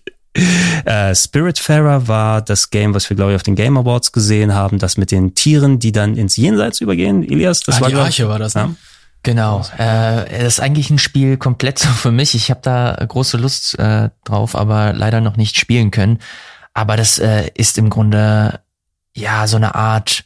Ja, was ist denn das eigentlich? Es ist auf jeden Fall so ein so ein Detroitvania. so ein Base-Building-Game, ähm, was aber auch Story sehr stark miteinander verbebt. Aber ich habe es, wie gesagt, ich habe es nicht gespielt. Ich mochte äh, diese Atmosphäre, die immer wieder in Trailern aufkam und wie da stellenweise auch äh, Charaktere gezeichnet wurden. Also es ist ein Spiel, das auf jeden Fall auf meiner Bucketlist steht, aber habe ich leider noch nicht spielen können. Ja, muss man sich auf jeden Fall notieren. Äh, Surgeon Simulator 2 kam da auch raus. Ähm, ist nicht so durchgestiegen bei den Streamern, wie ich gedacht hätte. Ne? Also äh, das wäre ja was dann auch zum Anfang, ein paar Sessions. Das ist ja auch mitten in unsere Gamevasion dann gefallen, glaube ich, der Stimmt, Launch. genau. Na, wo wir es ja auch in der Session zumindest dann hier hatten. Aber ich hätte gedacht, dass gerade so als die Surgeon Simulator war ja der erste Teil einer der so ja YouTube-Hits der damaligen Zeit, ne, da hat jeder damalige Streamer oder YouTuber dann mal mindestens eine Session gehabt. Sind die neuen Gimmicks mit dem Multiplayer dann so äh, aufregend genug, dass du das nochmal dann so lange abfeierst? Anscheinend nicht. Ne? Und ich kann solche Spiele die eine absichtlich schlechte Steuerung sozusagen reintun, nur bedingt spielen. Da müssen sie für mich noch ein bisschen was mehr bieten, wie Octodad beispielsweise, was äh, so viel Herz sozusagen im Storytelling und mit den Charakteren hat, dass es genau gelohnt hat. mein Problem, was ich mit Demon's Souls zum Beispiel habe. Zu wenig Herz. Oder zu wenig. Nee, dass es eine absichtlich schlechte Steuerung hat. Es sollte eine Ach so. Ah, Okay, ja gut, dann haben wir das einmal, haben wir das einmal notiert, aber Surgeon Simulator hat sich nicht so lange gehalten. Tell Me Why ist äh, rausgekommen, alle Episoden, ne, das kam ja recht fix hintereinander, jede Woche, glaube ich. Habe ich auch nur hier kurz mit Sandro auf dem Sender ähm, die erste gesehen, aber über, dann Telltale hätte ich fast gesagt, über Don't Not hatten wir schon ein bisschen was erzählt. Oh, die Geschichte wiederholt sich. Ja. Aber das Wichtigste, na, hier, hier am Tische sitzen auch die Champions. na, wir teilen uns ähm, alle zwei Tage bringst du mal den Pokal mit und den Du nicht hast da ja auch gewonnen. Krass, ich hab schon, Du hast da auch Da gewonnen. Ich habe die ganzen Tore gemacht. Stimmt, Fabian hat doch die ganzen Tore. Was? Du hast die Tore? Wer hat die Tore gemacht? ja, ja, ich dachte, Lars also hat die Tore bei uns gemacht. ich das alleine gewonnen, das Turnier. Bestimmt Gregor war da auch dabei. Ja, ich habe beigetragen. I was also there. Ja, ja, Lars auch. Er hat ja das Eigentor gemacht. Stimmt. Na, naja, wenn ich nach dem Kommentar von, von Reinke und Krogi dann gehe, dann ähm, war ich auch nur Beifahrer sozusagen. äh, hat Spaß gemacht für die Runde. Ich war jetzt nicht so motiviert, selber noch mit, mit ranzugehen. Ne? Du hast es durchgespielt, wird? Genau, äh, wir reden hier gerade von Captain Tsubasa, falls ihr jetzt Ach ja, aber gerade gesagt, ja. Nicht FIFA, sondern... Nee, denk ich, warte mal, ist das die richtige Musik? Ja, One Piece hatte ich gerade, Entschuldigung. Äh, okay, nee. Okay, Captain Tsubasa Rise of New Champions, ein Anime Fußballspiel. Anime Arcade Titel im Stile von Soccer Slam war das? Hieß es so? Damals Sega Soccer Slam? ein bisschen, aber es spielt sich schon fundamental anders, finde Ja, ich. okay. No. Ähm, ja, ich habe sehr viel Spaß mit der Kampagne gehabt, weil du halt einfach die Geschichte nochmal aus dem Anime nachspielst mit den ganzen Charakteren, die dann auch die speziellen Manöver haben, wie die Hachibana-Brüder, die dann sich hochkatapultieren und ein Tor schießen oder mit den Tigerschüssen. Alles was ist dabei. Es ist sehr arcadig, es gibt keine Fouls, man krätscht da die ganze Zeit hin und her und versucht dann seinen Turboschuss aufzuladen, um dann die Energieleiste des Torwarts runterzubekommen und ein Tor zu schießen. Mhm. Ja, es ist so mehr ein, ein Managen vom Balken, hatte ich das Gefühl, mit Anime-Begleitung, als Mhm. denn wirklich so ein Actionspiel. Ähm, aber solange das für einen funktioniert, warum nicht, ne? Ja, also ich hatte Spaß mit. Es gab dann noch dieses andere Story, wo man seinen eigenen Charakter erstellt, der dann halt versucht, in die japanische Nationalmannschaft zu kommen und so. Das, das war nett, aber ich hatte irgendwie mehr Spaß damit gehabt, den, die, die Geschichte von Tsubasa zu spielen, wie auch den Multiplayer mit einigen Sessions hier. Solange man Karl-Heinz Schneider, Karl Schneider spielen kann, reicht mir das. natürlich. Na, das ist das, das Allerwichtigste. Äh, und wir hatten noch solche Spiele wie Project Cars 3, wo ich mich wundere, gab schon einen zweiten anscheinend, ne, wenn der dritte rausgekommen ist. Hat ja seine Fans. Ist, ist doch das gleiche Team wie Fast and Furious Crossroads, ne?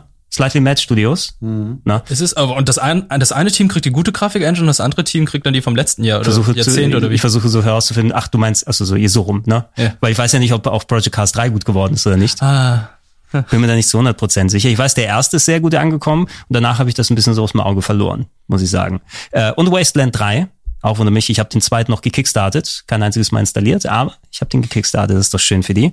Freut mich, dass sie jetzt auch einen dritten Teil rausbringen können nach so vielen Jahren. Warum zum Geier hast du das gekickstartet? Das ist überhaupt nicht deine Art von Spiel. Doch, ich habe ich hab das erste Wasteland, glaube ich, damals auf dem C64 vielleicht ein bisschen gespielt. Okay, da hat der zweite nicht mehr so ultra viel mit zu tun. Ne? Wenn du jetzt so 1988 vergleichst mit 2014 oder 2015, wann auch immer das rausgekommen ist. äh, wo ich noch dann äh, so die, die, den im Hinterkopf hatte, ah, du willst dann Entwickler unterstützen, damit auch solche Projekte mal realisiert werden, habe ich auch noch solche Sachen supportet wie Army Croc, wenn das jemand noch kennt. Ne? Das äh, von den Skull Monkeys machen. ja. Ja, genau, das äh, mit, mit den Knetmännchen, das Point-and-Click-Adventure. Skull Monkeys oder The Neverhood, ne? wo dann der neue Teil rausgekommen ist, der über, ja egal, ne? Also solche Sachen, aber würde ich heutzutage wahrscheinlich nicht mehr machen, ne? Nur in, in Sonderfällen. Wenn wir zum September hingehen, das äh, liebste Spiel von Henno, Crusader Kings 3, oder kriegt das durcheinander? Ja, ja. Na, hat's ihm so sehr gefallen. Anscheinend. Ich kann dazu nichts sagen. Ich habe es ausprobiert und ich muss sagen, ich bin äh, beim Tutorial hab ich, bin ich gescheitert, weil so viel Textboxen zum Durchlesen sind. Also ich bin jetzt die falscheste Person, die dazu etwas sagen kann. also ich, das, die, aber ich, die Bestätigung, dass Henno das gut kann. Ja, ich wollte, ich kann nur bestätigen, dass Henno es gut findet und ich weiß, dass Dennis es gespielt hat. Okay, sehr gut. Was wir gespielt haben, wir war aber Doraemon Story of Seasons ein bisschen. Ey, das war aber letztes Jahr, was wir schon gespielt haben. Die PlayStation 4 Version ist rausgekommen. Ja, Doraemon- so spät. Äh, bist du dir sicher letztes Jahr? Ich hätte auch 2020 gesagt noch. Nee. Die Switch Version haben wir ja gespielt, oder? Nee, die PC-Version. War es die PC-Version? Die PC-Version hatten wir gespielt. Okay. Ich, weil ich glaube, ich habe letztes Jahr dir genau das gleiche gesagt. Ich habe es nur kurz gespielt. Es ist Stories of Season mit Doremon und man hat am Anfang mega viele Textboxen, die man durchklicken muss, die einfach total nutzlos sind. Mhm. Ja, es war nur eins von vielen Spielen, die aber am 4. September rausgekommen sind. Denn lass uns mal das wichtigste Spiel des Jahres jetzt endlich besprechen. Ta nee, 800, wie viel? 861 Spieler, hast du gesagt? 981. 981 Spieler. Komm, wenn sie sich anstrengen, kommen auch noch die Tausend dann voll. Nach vielen, vielen Jahren Entwicklungszeit, äh, lange auch unter dem Mantel der Verschwiegenheit, es wurde immer wieder rumort, da kommt das große Ding, hey, wir können kein neues Tomb Raider machen bei Crystal Dynamics, weil wir sitzen gerade dran an Marvels Avengers. Äh, ja, Destiny, ne, war das Vorbild, würde ich am ehesten sagen, oder? Loot-Prügler? Loot-Shooter? Loot Brawler. Ja, also, ähm, Es ist, es ist das perfekte Beispiel für ein, ähm, ja, für so eine richtig komische Entwicklung und diese, dieser Trend zu den Live-Service-Games, weil diese Spiele ja immer online sind und die Spieler oder Spielerinnen kein anderes Spiel mehr brauchen und dieses, dieser eine Titel alles ausfüllen soll. Ey, das ist echt keine einfache Art, Spiele zu entwickeln. Es ist super. Destiny hat so lange gebraucht, um das halbwegs zu, zu raffen, wie das alles funktioniert. Und jetzt kommt äh, ein Entwickler mit Crystal Dynamics, mit die ein Spiel entwickeln mit Marvel's Avengers, wo dieser Live-Service-Charakter so out of place wirkt. Also das war von Anfang an für mich ähm, überhaupt nicht ähm, oh, wie soll ich denn das erklären, ey? Mir fehlen da, mir fehlen da stellenweise die Worte, weil ich nicht bis zum, bis zuletzt nicht wirklich gerafft habe, wie sie sich das ursprünglich vorgestellt haben, weil alles, was du da spielst mit, mit Hulk, mit Thor, mit Iron Man oder was auch immer, äh, das fühlt sich alles deplatziert an mit dem ganzen Loot-Gedanken oder mit diesem äh, ganzen Service-Konzept, das du da letzten Endes hast. Für mich ein Spiel, das so komplett gegen die Wand gefahren wurde und das merkt man halt auch, weil es keine Updates mehr gibt, es gibt äh, keinerlei äh, Kommunikation von den Entwicklern. Hawkeye kommt demnächst. Ja, aber wie lange ist das her?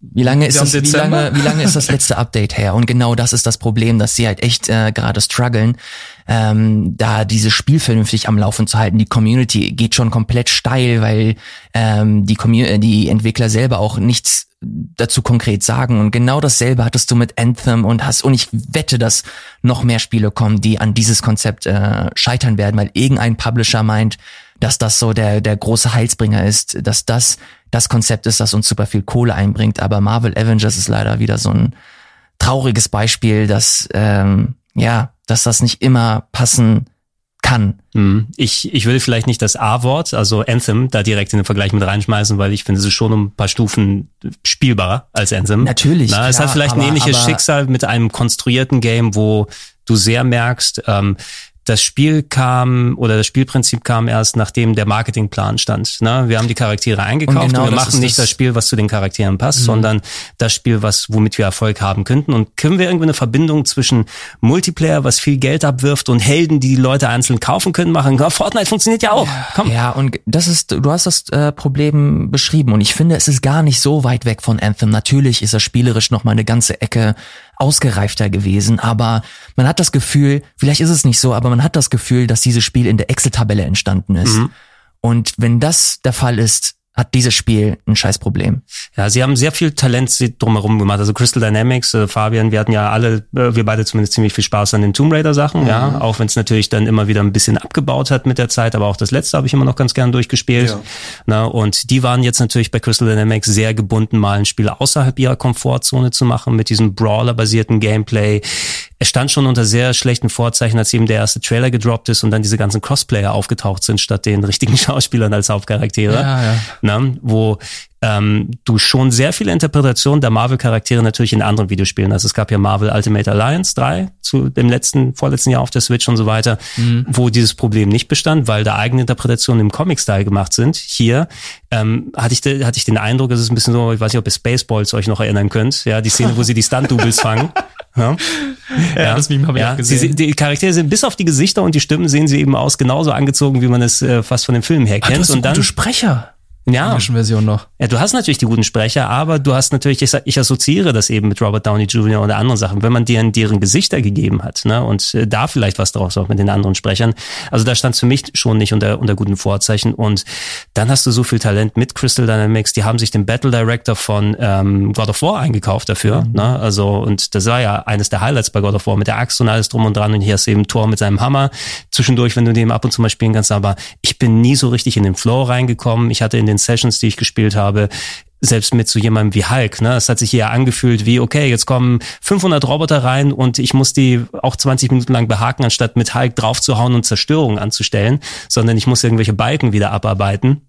Und das hatte einfach nicht so das Gefühl für mich dann, dann einstellen lassen. Ich will bei solchen Superhelden-Sachen, ich will Narrative haben. Ne? Superhelden kommen aus einem Medium, ob Comicbücher, ob Filme, wo Geschichten erzählt werden. Und hier gibt's einen Story-Modus, aber die Geschichte steht hinten dran gegenüber mhm. dem, was du mit den Einnahmen des Kontos machen möchtest. Und das ist schade. Die hatten eigentlich viel Potenzial mit dem neuen Charakter, den sie eingeführt haben, mit, mit Miss Marvel, weil sie halt ein sehr beliebter Charakter ist im Comic-Universum und sie hatten die auch in Fokus gehabt, dass sie der Hauptcharakter in dem gesamten Marvel-Spiel ist.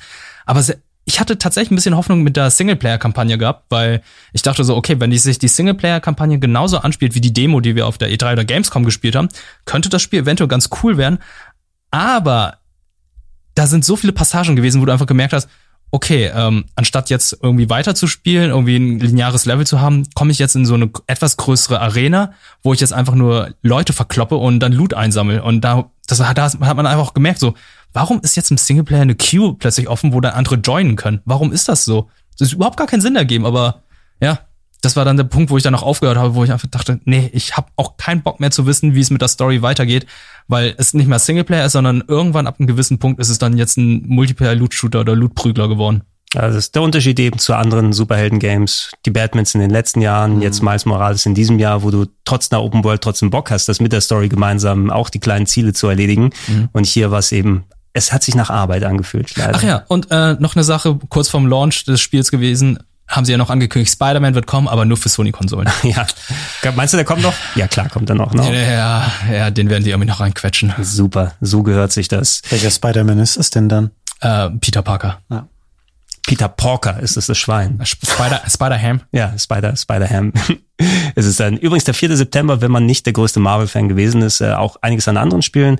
NBA 2K21. Ich glaube, Fabian, du hast dann die Next-Gen-Version jetzt gespielt zum Beispiel auch, ne? Ja, ich finde, das ähm, Spiel steht natürlich massiv in der Kritik für seine äh, zahlreichen Möglichkeiten, innerhalb des Spiels Geld auszugeben und auch ähm, für die äh, diese Geschichte ne? mit der ja. Werbung, die dann da in einem Vollpreisspiel zwischenzeitlich mal aufgetaucht ist.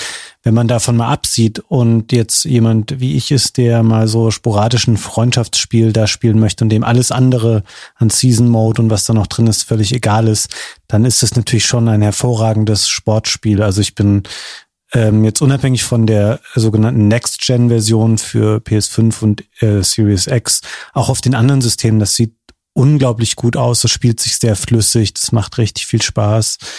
Ähm, aber ich verstehe natürlich, dass Leute sich zu Recht echauffieren über all die Sachen, die da sich jetzt ja auch schon seit einigen Jahren durchschleppen, was ähm, den äh, kommerziellen Aspekt dieses Spiels angeht. Ja, also du wirst bei gerade solchen Sachen, wo teure Lizenzen dran sind, jeder Spieleentwickler und 2K hat ja sehr viele dieser Lizenzen auch. Da wird immer wieder mal ausgelotet, was können wir uns noch erlauben, ne? Wo können wir noch mal eine Bande reinmachen und äh, oder eine, eine Werbung zwischendurch. Das war ja wie so diese TV-Übertragung, wo du auf einmal dann irgendwie Echtzeitwerbung drin hast per se, wenn da tatsächlich solche Bandenwerbung ist, die dann dynamisch reingeladen wird, ne, was so die, dann ist es potenziell ein bisschen authentischer gegenüber dem, wie du so eine Fernsehübertragung hast, aber der schale Beigeschmack bei einem Vollpreisspiel bleibt dann eben auch, ne, wenn es dann mhm. Free-to-Play wäre, wäre es dann wiederum was anderes. Äh, anderes Sportspiel, was auch dann parallel erschienen ist, hat mich sehr gefreut, Tony Hawk Pro, Tony Hawk's Pro Skater 1 und 2, tatsächlich mal mit einem guten Revival und nicht den eher mittelmäßigen, dann zuletzt, ich bin ein großer Fan gerade vom zweiten gewesen, damals zur PC und PlayStation 1 Ära. Ich habe jetzt die, das das äh, Remake nicht so lange spielen können bisher, weil es einfach in den Zeitraum gefallen ist, wo ich eh leider viel zu tun hatte. Ähm, ich muss also mal mit der Geschwindigkeit wieder zurechtkommen. Aber ich habe das Gefühl, diesmal ist auf jeden Fall visuell, spielerisch und da hat der Erfolg des Spieles ja dem auch recht gegeben, ähm, ja wieder so ein Revival tatsächlich passiert, wo ich die Serie eigentlich nach Tony Hawk 5 schon für tot gehalten habe. Mhm. Ja, bei euch irgendwas Skateboard-mäßiges oder sehr krogis Metier hier, ne? Ich habe äh, Tony Hawk nie gespielt. Das ist so ein krasses Nostalgie-Ding, ähm, was ich aber leider nie so gefühlt habe. Und deswegen ist leider auch so das Remake komplett an mir vorbeigegangen. Ich, ich merke aber natürlich, dass das ein wichtiger Part dieser ganzen, dieser ganzen 90s, 2000er Kultur ist. Das ist sehr wichtig, ja. Du warst kein Skaterboy. She said, see you later, boy. He wasn't good Jeez. enough for her. Aber ich will's mir, ich will's mir mal angucken, nur, nur, allein nur um die, um diese Lücke mal zu schließen, um zu schauen, ob das, ob das mir taugt. Dann spiel doch erstmal das allererste auf dem PC oder auf der PlayStation 1, um dann den Vergleich warum, zu haben. Warum wir nicht das Remake? Naja, erstmal den Vergleich haben, zu verstehen. Nee, also wenn nicht eine schöne Version von dem Ursprungsspiel. Also du willst die Nostalgie nicht verstehen, du willst einfach nur wissen, warum ich das Spiel so gut ist. Ich würde auch heute gleich das neue spielen. Genau. Spiel danach nochmal zum Kontrast 5. Einfach. Um mal zu Oder sehen. Ride.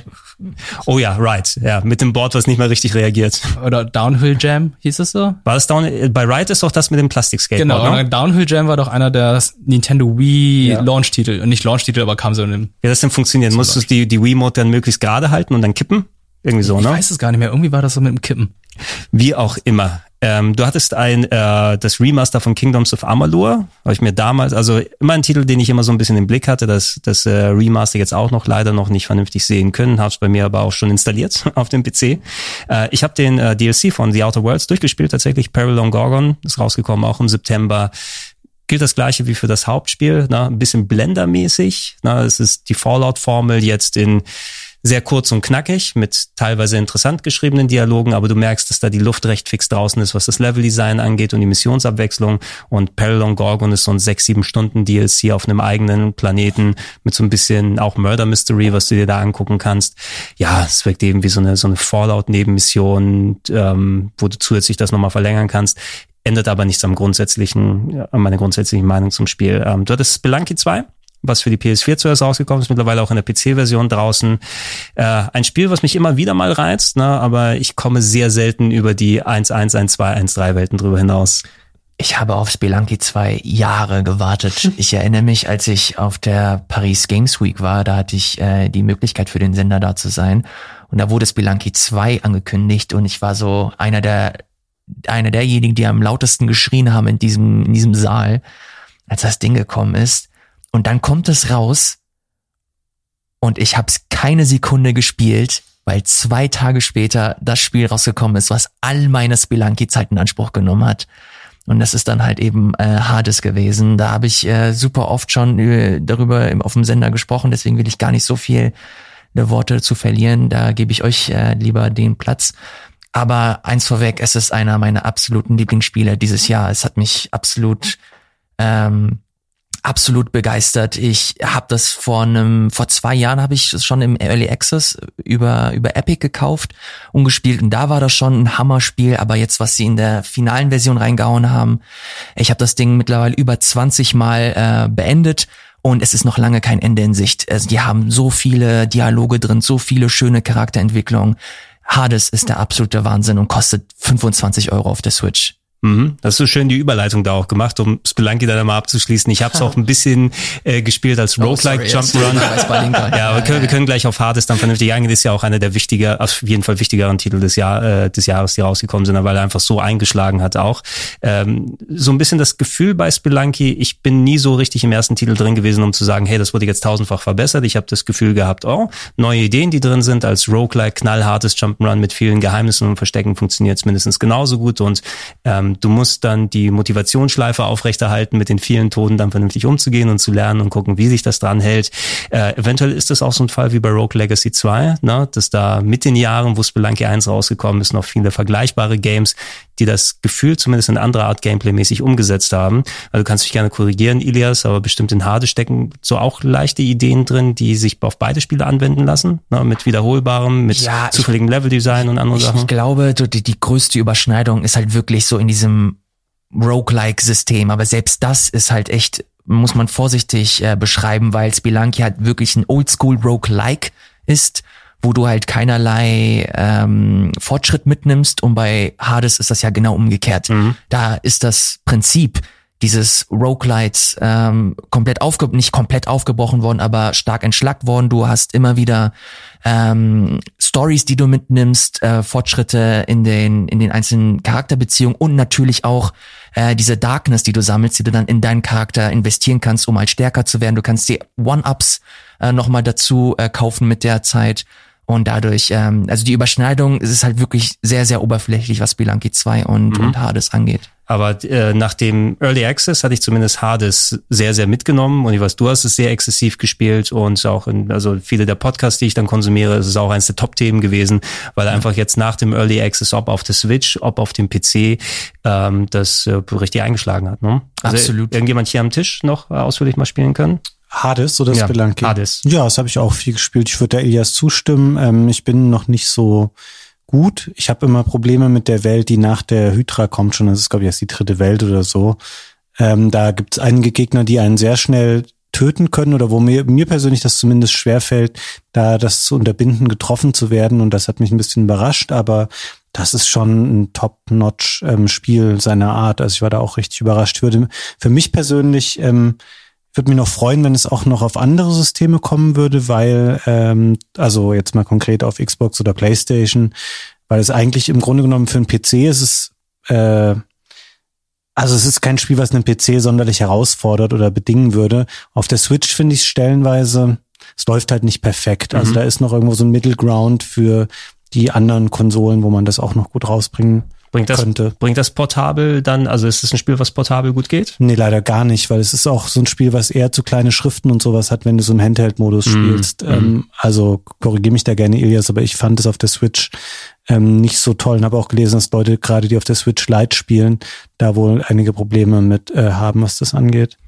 Äh, für die Switch Lite Leute kann ich nicht sprechen, aber ich habe auf der auf dem im Handheld-Modus habe ich eigentlich wenig Probleme mit gehabt. Ich kann die, ich kann das verstehen, wenn man über Menüoptionen und so weiter spricht, da ist die Schrift tatsächlich gar nicht mal so gut. Aber alles, was so in Textboxen ist, da ist die Schrift auch dick. Also ich hatte keine Probleme, aber ich kann natürlich verstehen, wenn äh, Leute da nicht so gut mit äh, zurechtkommen. Kann die Performance-Geschichte auch bestätigen, es läuft nicht perfekt auf der Switch. Also wenn das Ding jetzt zum Beispiel für die PS4 oder sogar PS5 mit dem, mit dem äh, erweiterten Rumble kommt, äh, das wäre, glaube ich, schon so die, die Go-To-Variante, aber ich will die Switch-Version auf keinen Fall missen. Äh, Notiert erstmal die PC-Version, ist dann wahrscheinlich für mich. Ja, also wenn man du, wenn du, wenn du das in der bestmöglichen Fassung spielen willst, natürlich PC, aber ich würde jetzt sagen, also wenn du jetzt liebäugelst und generell lieber auf der Switch spielst, äh, ich, ist das überhaupt kein Problem, das auf der Switch zu spielen. Ich habe in der Switch-Version 70 Stunden reingebuttert und ähm, finde das nach wie vor geil. Also das äh, gibt es keine großartigen Probleme bis Ja. hier und da Performance-Einbrüche. Überlegungen, Überlegungen, aber einer der wichtigen Titel des Jahres auf jeden Fall. Ähm, ansonsten, wenn wir da runterschauen, die Crisis Remastered ist rausgekommen. Mittlerweile müsste es auch für die Switch übrigens draußen sein, wo ich auch Mittleres drüber gehört habe, leider. Ne? Ich habe die PC-Version vom Remastered gespielt. Ich muss sagen, das Spiel ist echt hässlich. Also, ähm, es, es aber, ist, läuft, aber läuft es auf Budis 2007er PC, den er sich damals gebaut hat für Crisis? ich habe keine Ahnung, aber ich habe es mir nochmal angeschaut und dachte so, ah, ja, ja, das Spiel ist bestimmt gut gealtert. Ich möchte halt, dass es immer noch so heißt, ja, äh, kann dein PC überhaupt Crisis abspielen? Benchmark, ne? Es, ja, es gibt den Benchmark, wo es dann heißt, äh, Can It Run Crisis und so weiter, aber es ist nur ein Meme und ich sehe mir die Texturen an und denke einfach so, ja, okay, die sind aus dem Jahr 2007 ja, wobei ich, ich, 2008. ich meine teilweise aber auch so Digital Foundry Videos gesehen zu haben, wo dann gesagt wurde, oh, die neuen Texturen sind nicht unbedingt verbessert worden. nee.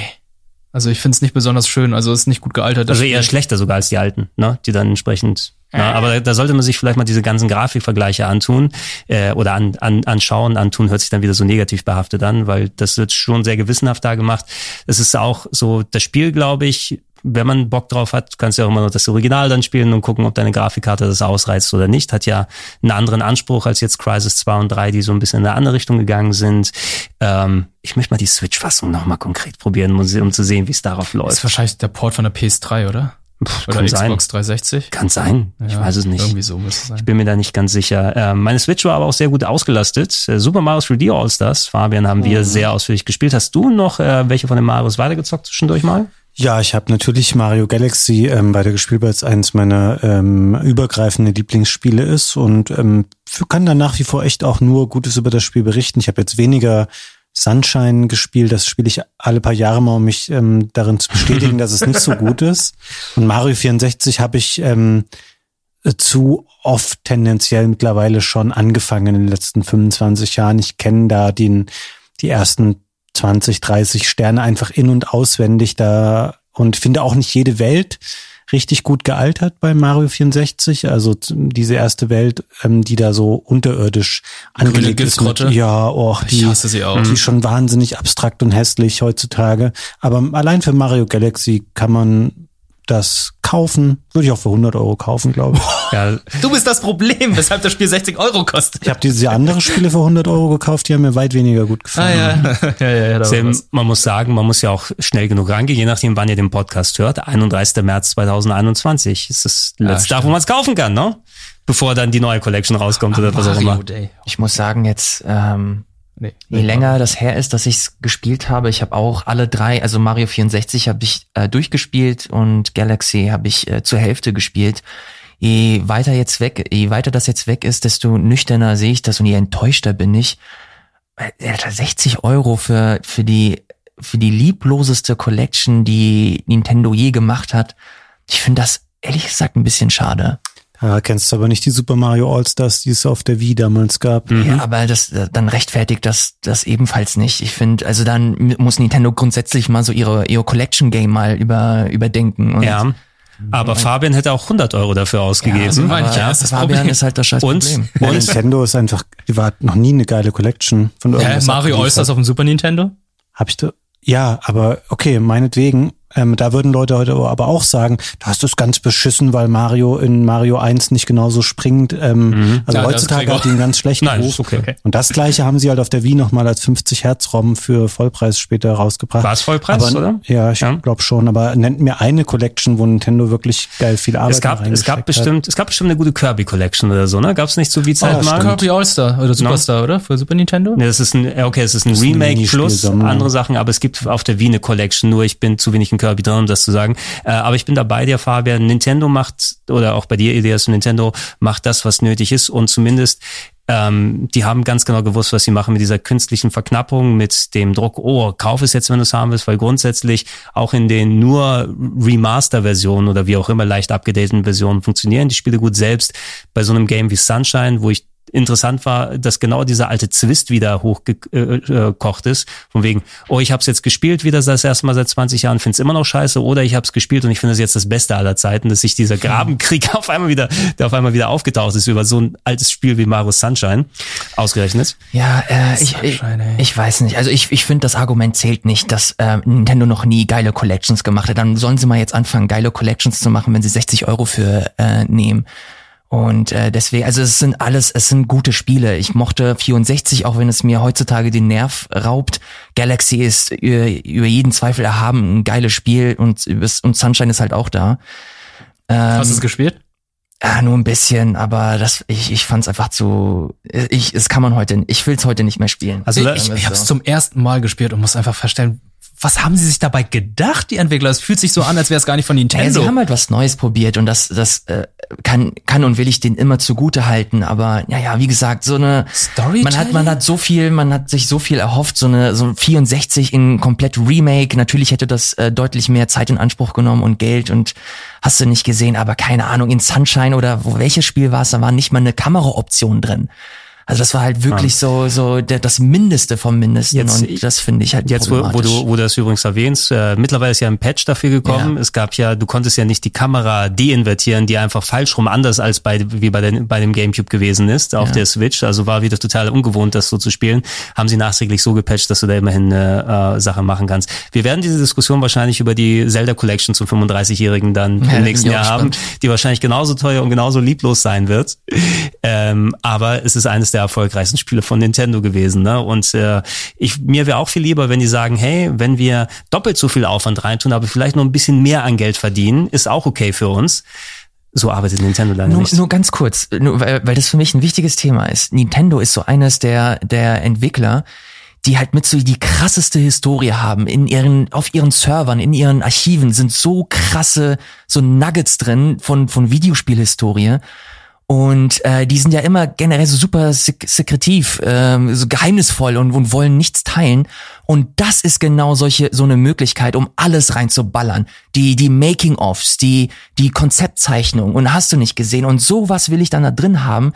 Stattdessen ja, Die geleakt im Internet. ja. das ist halt schade, dass man halt, dass man auf auf auf auf äh, Internetpiraten irgendwie zurückgreifen muss, um irgendwas von denen zu. zu Ey, und diese- das ist halt, ich finde schade. Ja, also nachdem ich dann gesehen habe über die Internetleaks, was da teilweise noch archiviert ist für Sachen, irgendwelche Beta, frühe Abversionen und alte Sprites und äh, ich hätte nicht erwartet, dass ich im Jahr 2020 große Freude drüber dann spüre, wenn ich sehe, dass, oh, das Sprite von Super Mario World hat eine dritte Animationsphase, die nie zu sehen war oder so ein Ja. Kack, ne, der da rauskommt. Genau sowas hätte mit drin sein können, ähm, alleine bei Mario 64 eben, ne, dass es im Grunde ein äh, ROM ist, wo nicht mal eine 16 zu 9 Funktion reingepackt wurde, ne, wo die Leute dann mit diesen Homebrew-Geschichten dann 21 zu 9 mit neuen Charaktermodellen, mit allem drum und dran machen können, mit äh, anderer Steuerung.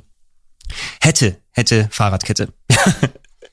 noch viel passieren können. WWE Battlegrounds ist auch da rausgekommen. Ich habe es hier kurz auf dem Sender mit Cesaro gespielt. Nettes Brawler WWE Game, mir lieber als jetzt noch eine Simulation, die nicht richtig funktioniert wie in den letzten Jahren. Ähm, habe ich jetzt aber nicht so ausführlich gespielt wie beispielsweise noch das WWE All Stars, was vor vielen Jahren mal gekommen ist, was ganz nett war als als Action-Kampfspiel. Ähm, aber Weiß nicht, hat hier irgendjemand am Tisch 13 Sentinels mal gespielt? Alter, das ist ganz oben auf meiner Liste. Ich will das unbedingt spielen. Jeder erzählt mir, wie geil das ist. Game of the Year. Ja, ey, das, du bist tatsächlich nicht der Erste, der mir das sagt. Ja, also ich muss noch mal in mich gehen oder sowas, aber es ist auf jeden Fall mindestens Top 5 bei mir.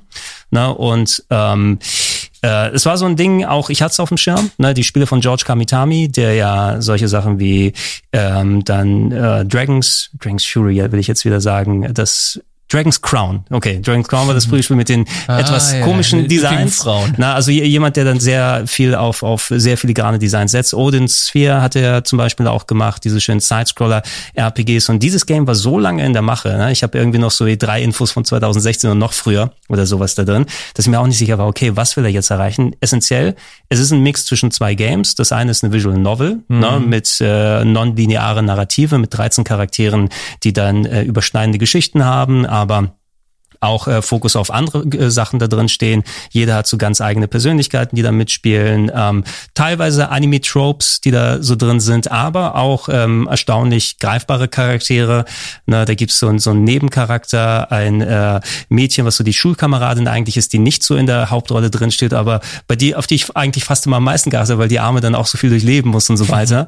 ähm, Storytechnisch kann man so als so eine Mischung Neon Genesis Evangelion, kannst du sagen, gemischt eben mit solchen mm, Sachen wie ähm, Steins Gate oder sowas vielleicht, ne? falls man das mal gelesen hat vor langer Zeit, also so, so Sci-Fi-Adventures und so weiter mit äh, Aliens, die ankommen und da mussten 13 Jugendliche in große Mecher steigen und müssen diese Mecher, äh, diese Aliens dann bekämpfen und Storytelling-technisch ziemlich gut. Ne? Also wirklich. Ne? Teilweise ein paar abstruse ja. Sachen, wie das einhergeht, aber ähm, nicht umsonst. Äh, sowohl Yoko Taro als auch äh, Sakurai. Masahiro Sakurai haben gesagt, eines ihrer Lieblingsspiele dieses Jahres ne? und ja, verbeugen geil. sich vor Kamitami.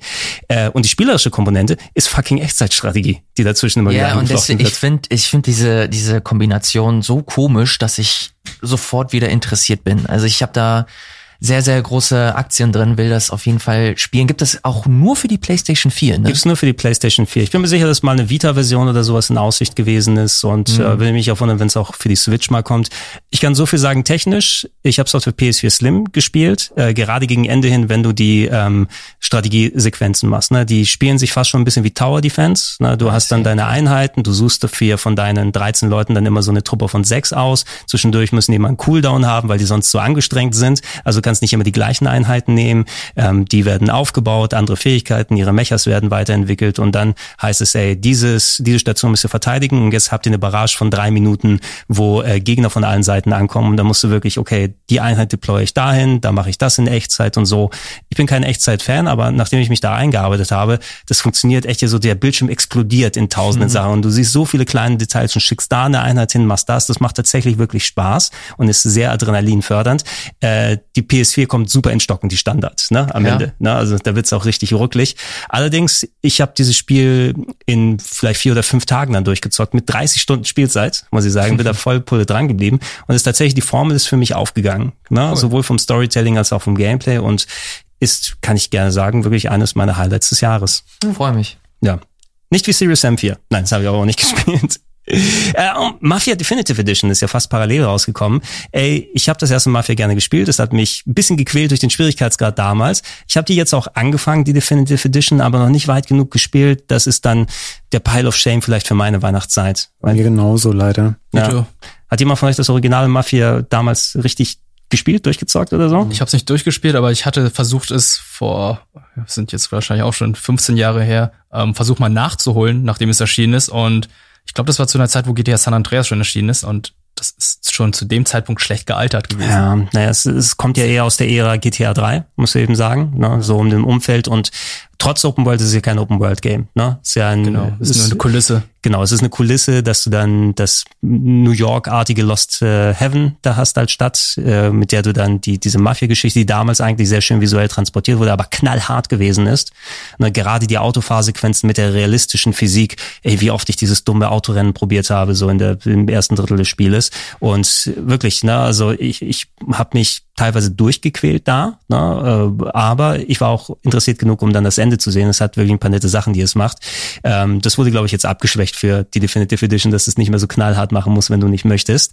Äh, und äh, um mal zu sehen, weil ich alle Mafias ganz gern gespielt habe, sogar den dritten Teil, der nicht ganz so cool geworden ist, aber ich habe alle durchgespielt hoffe ich mal, ähm, dass ähm, die Vorschusslorbeeren der dementsprechend, weil ansonsten es sah so aus, als ob sie ganz gute Arbeit da reingepackt haben.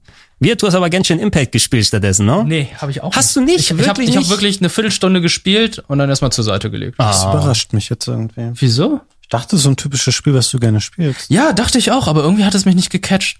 Aber vielleicht mache ich das noch schäm dich doch. Ja, schäm ich schäme mich auch ein bisschen. Es ist, es ist ein ganz solides Game, muss man sagen. Ne? Es ist, es hat weniger spielerisch zu tun als die offensichtlichen Breath of the Wild Kopien, die man drin sieht. Ne? Weil dann kannst du, ich glaube, es hat so viel gemein mit Breath of the Wild wie Immortals Phoenix Rising eben. Ne? So ein paar grundsätzliche Sachen, Klettersystem mit Stamina. Ne? Ähm, bei Genshin Impact kommt noch mal dazu, dass es fast schon aussieht, als ob du da äh, in den Grasflächen von Hyrule unterwegs bist und dann die ähm, Moblins da sind. Stattdessen sind andere Gegner, die sich um Feuer drumherum scharen und realistisch mit Physik brennt dann das Gas drumherum ab. Das sind so ein paar oberflächliche Sachen, die drin sind. Aber ansonsten hat es unterliegende Free-to-Play-Elemente, so Gacha-Geschichten, ne, dass du. Bei den Charakteren, ne? Genau, du kriegst dann Möglichkeiten, Charaktere auszuwürfen, die teilweise sehr niedrige Wahrscheinlichkeiten haben, die du aber von den 20 Stunden, die ich gespielt habe, also auch nicht wirklich komplett durch, immer wieder mal ein bisschen, aber es hat eigentlich ganz gut Spaß gemacht, ähm, wenn du dich nicht eingelassen hast auf diesen Gacha-Kram, sondern eher so auf die Story geguckt hast. Es fühlte sich an wie ein Open-World Bandai Namco-Spiel. Ne? Es, es, es, hätte auch Tales of Schieß mich tot draufstehen können. Ne? hätte dann genauso gut funktioniert. Äh, und grundsätzlich eben mit den Echtzeitkämpfen und alles macht schon Spaß und es hat so eine Art Elemente, musst du äh, dann abwägen, welcher Gegner gegen welche Waffe und so weitere Geschichten machen und äh, kannst sehr viele Charaktere eben einsammeln, auch abseits der Gacha-Geschichten. Aber muss man gucken, ob sich dann diese Sachen dann eher durchsetzen. Zahle ich lieber 60 Euro für ein Spiel und habe dann keinen Gacha-Kram drin? Oder wird er damit erkauft und das Potenzial, dass man in irgendeine Bezahlfalle dann irgendwann kommt, ne? die Leute sich überhaupt nicht zurückhalten können?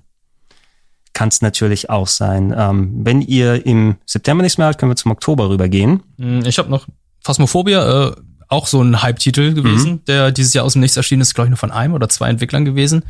Ähm, hatten wir, glaube ich, schon mal beim Game Talk gehabt. Ist, muss ich sagen, auch einer meiner Überraschungstitel dieses Jahr, die dann auch ähm, gerade durch die ganzen Streaming-Geschichten polarisiert haben. Ähm, man spielt keine Geisterjäger, sondern Leute, die dann halt einen Geist suchen und identifizieren müssen. Und das ist eigentlich die Aufgabe.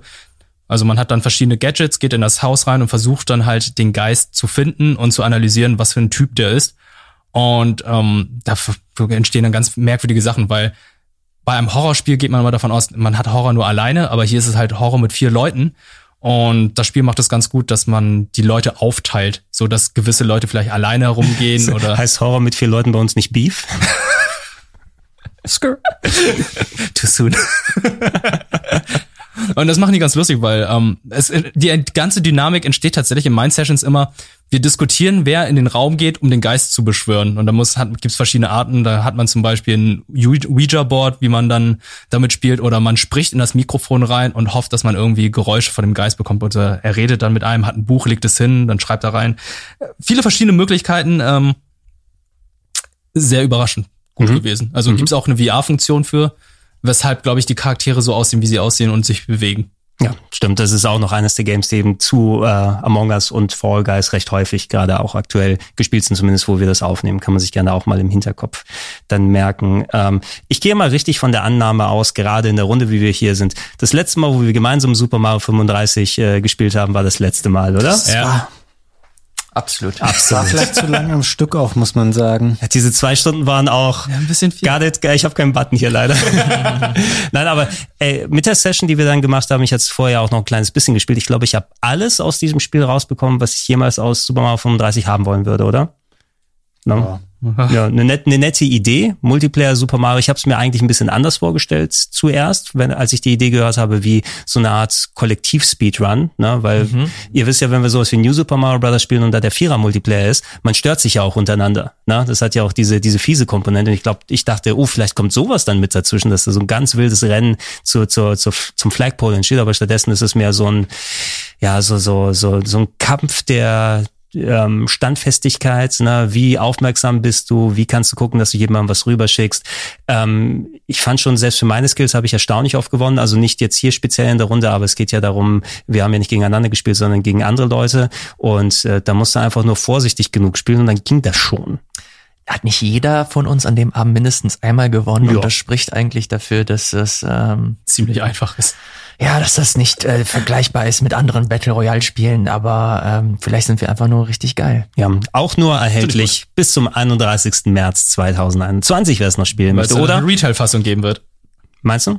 Es wird eine Collection geben mit allem. Dann nochmal. Für die Switch 2. Äh, Schwierigkeitsgrad, passt aber ganz gut. Crash Bandicoot 4, It's About Time, auch Anfang Oktober rausgekommen. Ich habe total mich verschätzt. Ich dachte eigentlich, es kommt Anfang September und habe mich schon darauf gefreut, Anfang September. Und dann kam es einen Monat später. äh, haben wir an anderer Stelle schon mal ein bisschen drüber gesprochen. Allerdings finde ich äh, sehr schön, dass Crash Bandicoot wieder zurück ist. Teilweise knallhart. Sieht sehr gut aus auf der PlayStation 5 mittlerweile, wo ich es dann drauf spielen kann. Ich habe noch einiges an Leveln vor mir und ich freue mich. So unterschreibe ich so. Ich finde das ähm, sehr schön gemacht. Es würde mir, wenn ich es nicht wüsste, als oberflächlicher Betrachter nicht auffallen, dass das jetzt von einem anderen Studio stammt als früher, weil es sehr hochwertig wirkt. Es wirkt nicht so wie, ja, das ist jetzt so eine B-Marke von uns, die kriegt irgendwie ein kleineres Studio, sondern das ist ein richtig gut gemachtes ähm, Jump'n'Run in klassischer Crash Bandicoot-Manier. Teilweise vielleicht fast echt zu schwer für, ähm, ich würde immer denken, das ist so ein Spiel, was eigentlich alle Leute irgendwie abholen soll, also auch jüngere, unerfahrene Spieler. Dafür finde ich stellenweise ein bisschen zu anspruchsvoll, aber mir gefällt es sehr, sehr gut. Ich finde die Rücksetzpunkte diesmal humaner gesetzt. Also hätten sie jetzt die Rücksetzpunkte in der klassischen Version, die man noch einstellen kann, dann wäre das viel zu schwierig gewesen. Ja, ich, ich, ich kann es auch nur im modernen Modus spielen. Also du kannst ja den Classic-Mode auswählen, dass du dann nur drei Leben irgendwie pro Level hast. Und dann wäre es mir einfach mit diesem Trial-and-Error-Gameplay doch zu viel. Gerade ne? bei diesen Levels, wo man Richtung Bildschirm rennt, die Oh ja. mag ich überhaupt nicht, weil man einfach nichts sieht und dann einfach nur das wirklich Try and Error ist. Ja, genau, du musst, du musst es wirklich kennenlernen, erstmal den Level. Aber dann, wenn du einmal gut mit umgehen kannst, plus ich finde die Maskenideen ganz cool. Ah ja, stimmt, die sind echt cool, gerade dass ich am Anfang, wo man diese, war es, eine Chronomaske oder eine Maske, wo man halt diese, Ja, du kannst die Slow-Mo machen, du hast so eine, die so eine Phasenverschiebung macht, Genau, die, die bestimmte, das bestimmte Blöcke cool. dann äh, lässt.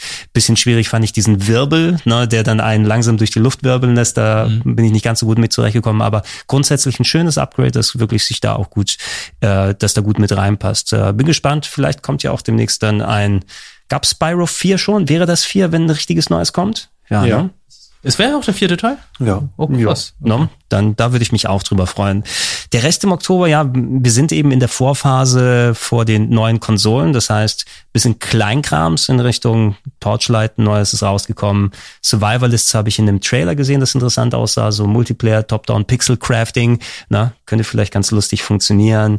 Äh, die Definitive Edition von Age of Empires 3, wo ich sagen muss, ist das das erste Mal, wo Age of, nee, das Definitive Edition heißt, das schon mal rausgekommen ist, oder? Das ist ein altes Spiel? Age of Empires 3? Ja, aus Ja, dem Jahr klar. 2005, glaube Ja. ich, war das. Oder? Das ist ein altes Spiel, was jetzt ähm, nach dem Vorbild, das Zweier war ja sehr erfolgreich in der Definitive Edition. Das Dreier ist generell, glaube ich, nicht so ein legendäres Spiel wie Teil 2. Und Die coolen Leute wissen natürlich, Age of Mythology ist das Richtige. Weil die da, weil die, weil da Griechen viel drin sind. Äh, egal. Und Trigger. Trigger. Mario Kart Live Home Circuit. Ist es, ist es der 16. Oktober gewesen? Äh, äh, Fabian, du? Nee, wer, Dennis Heinrichs hat gewonnen hier das Turnier, ne?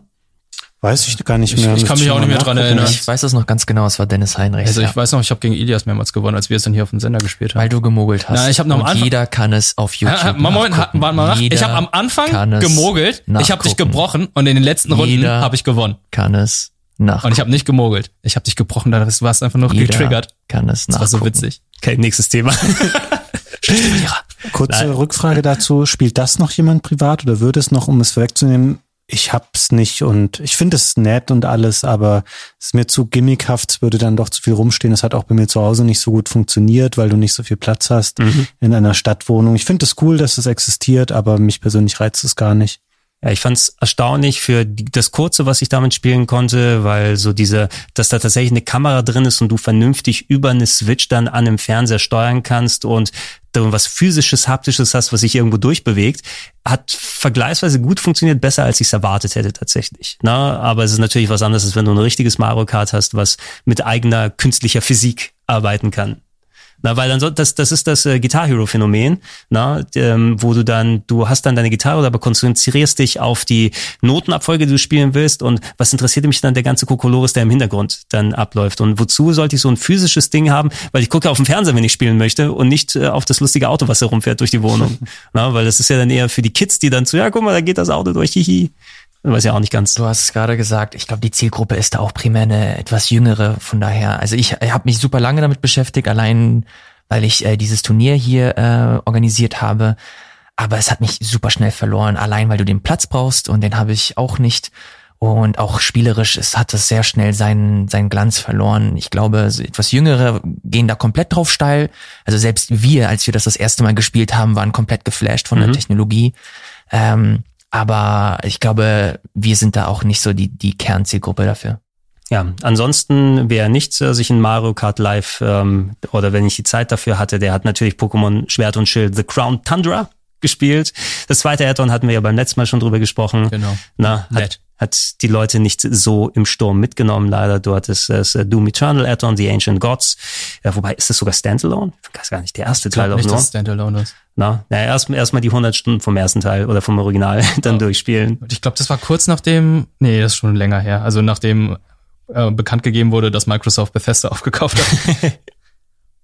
Weil ich glaube, kurz danach, oder ist jetzt vor kurzem jetzt Doom Eternal jetzt im Game Pass erschienen? Ey, sa- sag mal, ist, ist da das Ja. vollwertige Spiel drin? Weil ich habe Ja. irgendwas runtergeladen, was Doom Eternal hieß, aber es war anscheinend ein Multiplayer-Part zuerst. Ja, du hast Das diesen ist, äh, Battle Mode oder Battle irgendwas heißt das dann. Du Irgendwas, kannst ja. aber, da musst du im Menü nur einmal klicken, dann kannst du die Kampagne, also nicht im Spiel, sondern du kannst in dem Dashboard der Xbox, äh, kannst du den, die Kampagne noch auswählen und dann aktiviert er das einmal. Das ist kein richtiger das, Download mehr. okay das, das ist gut, weil ich dachte dann so, oh, habe ich jetzt umsonst 50 Gigabyte runtergeladen.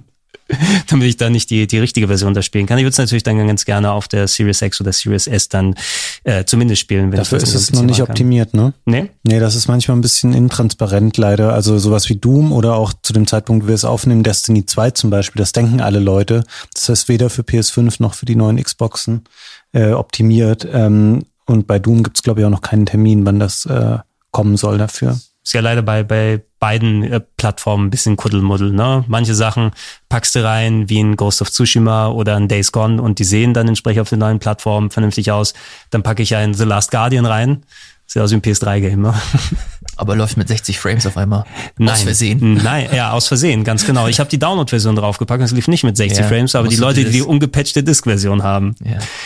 Lifehacks sind es dabei. Äh, ansonsten äh, Ghost Runner habe ich äh, mich kurz mit mit Valentin mal ausgetauscht, weil er das ja auch äh, recht ausführlich gespielt hat. So Mirror's Edge mit äh, größerem Schwierigkeitsgrad, ne, mit einem Katana, glaube ich, rumgehen und Leute wegschnetzeln. Der Katana Zero und Mirror's Edge. Ja, du warst ganz gut involviert, oder? Es geht, also ähm, ich fand das ziemlich cool, es sah auch gut aus, es hat einen guten Flow gehabt, aber ähm, konnte ich auch nicht sehr lange am Stück spielen. Aber es ist ein sehr gutes Spiel, dieses, das dieses Jahr erschienen ist. Ja, ich ah, Trace of Cold Steel 4, schmeiß ihn nur noch mal kurz rein. Ich muss den dritten Teil endlich mal durchspielen. Ich muss mir mal 80 Stunden beiseite packen, um den dritten Teil durchzuspielen, damit ich Tracer.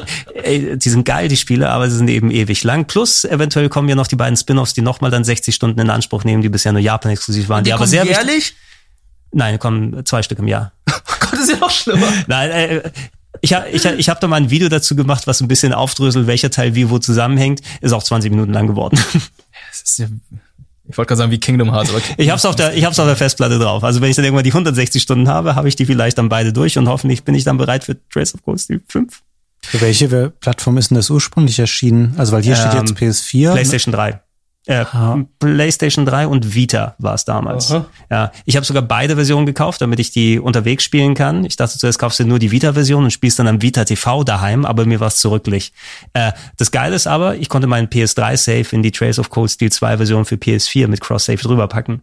So, also Generation Save, den ich vor sechs Jahren gemacht habe, kann ich immer noch benutzen. Was ganz cool ist. Und ich im Flugzeug auf der Vita gespielt habe auch noch. Egal. Viel wichtiger ist natürlich Watch Dogs Legion bin ja, glaube ich, auch, ich weiß nicht, ob ich der Einzige in Deutschland bin, der es durchgespielt hat, aber diesem Tisch schätze ich mal. Ich habe es durchgespielt, ich gebe es also zu. ich habe es nicht mal angefangen. Ich habe es angefangen, aber es war unter den äh, Open-World-Optionen, die es jetzt gerade gibt oder gab, ähm, war es nicht so mein Favorite. Ja, das ist ich, bei mir genauso. ja es, es kam wahrscheinlich genauso zur, zur richtigen Zeit. Ich hätte sowieso nicht die Zeit dafür gehabt, aber es war so im Vorherein, weil ich da gerade auch schon dann die Series X und Series S da hatte. Wobei das Game, ja, auf den konnte man noch nicht so viel Neues anstellen, aber das kam jetzt ein paar Wochen vor den neuen äh, Konsolen raus. Und da, okay, du fängst es mal an, mal einen Abend gespielt, mal zwei. Und ach komm, ne, ich, ich mag Open-World-Spiele ganz gerne. Der zweite Watch Dogs-Teil war ja auch ganz solide geworden.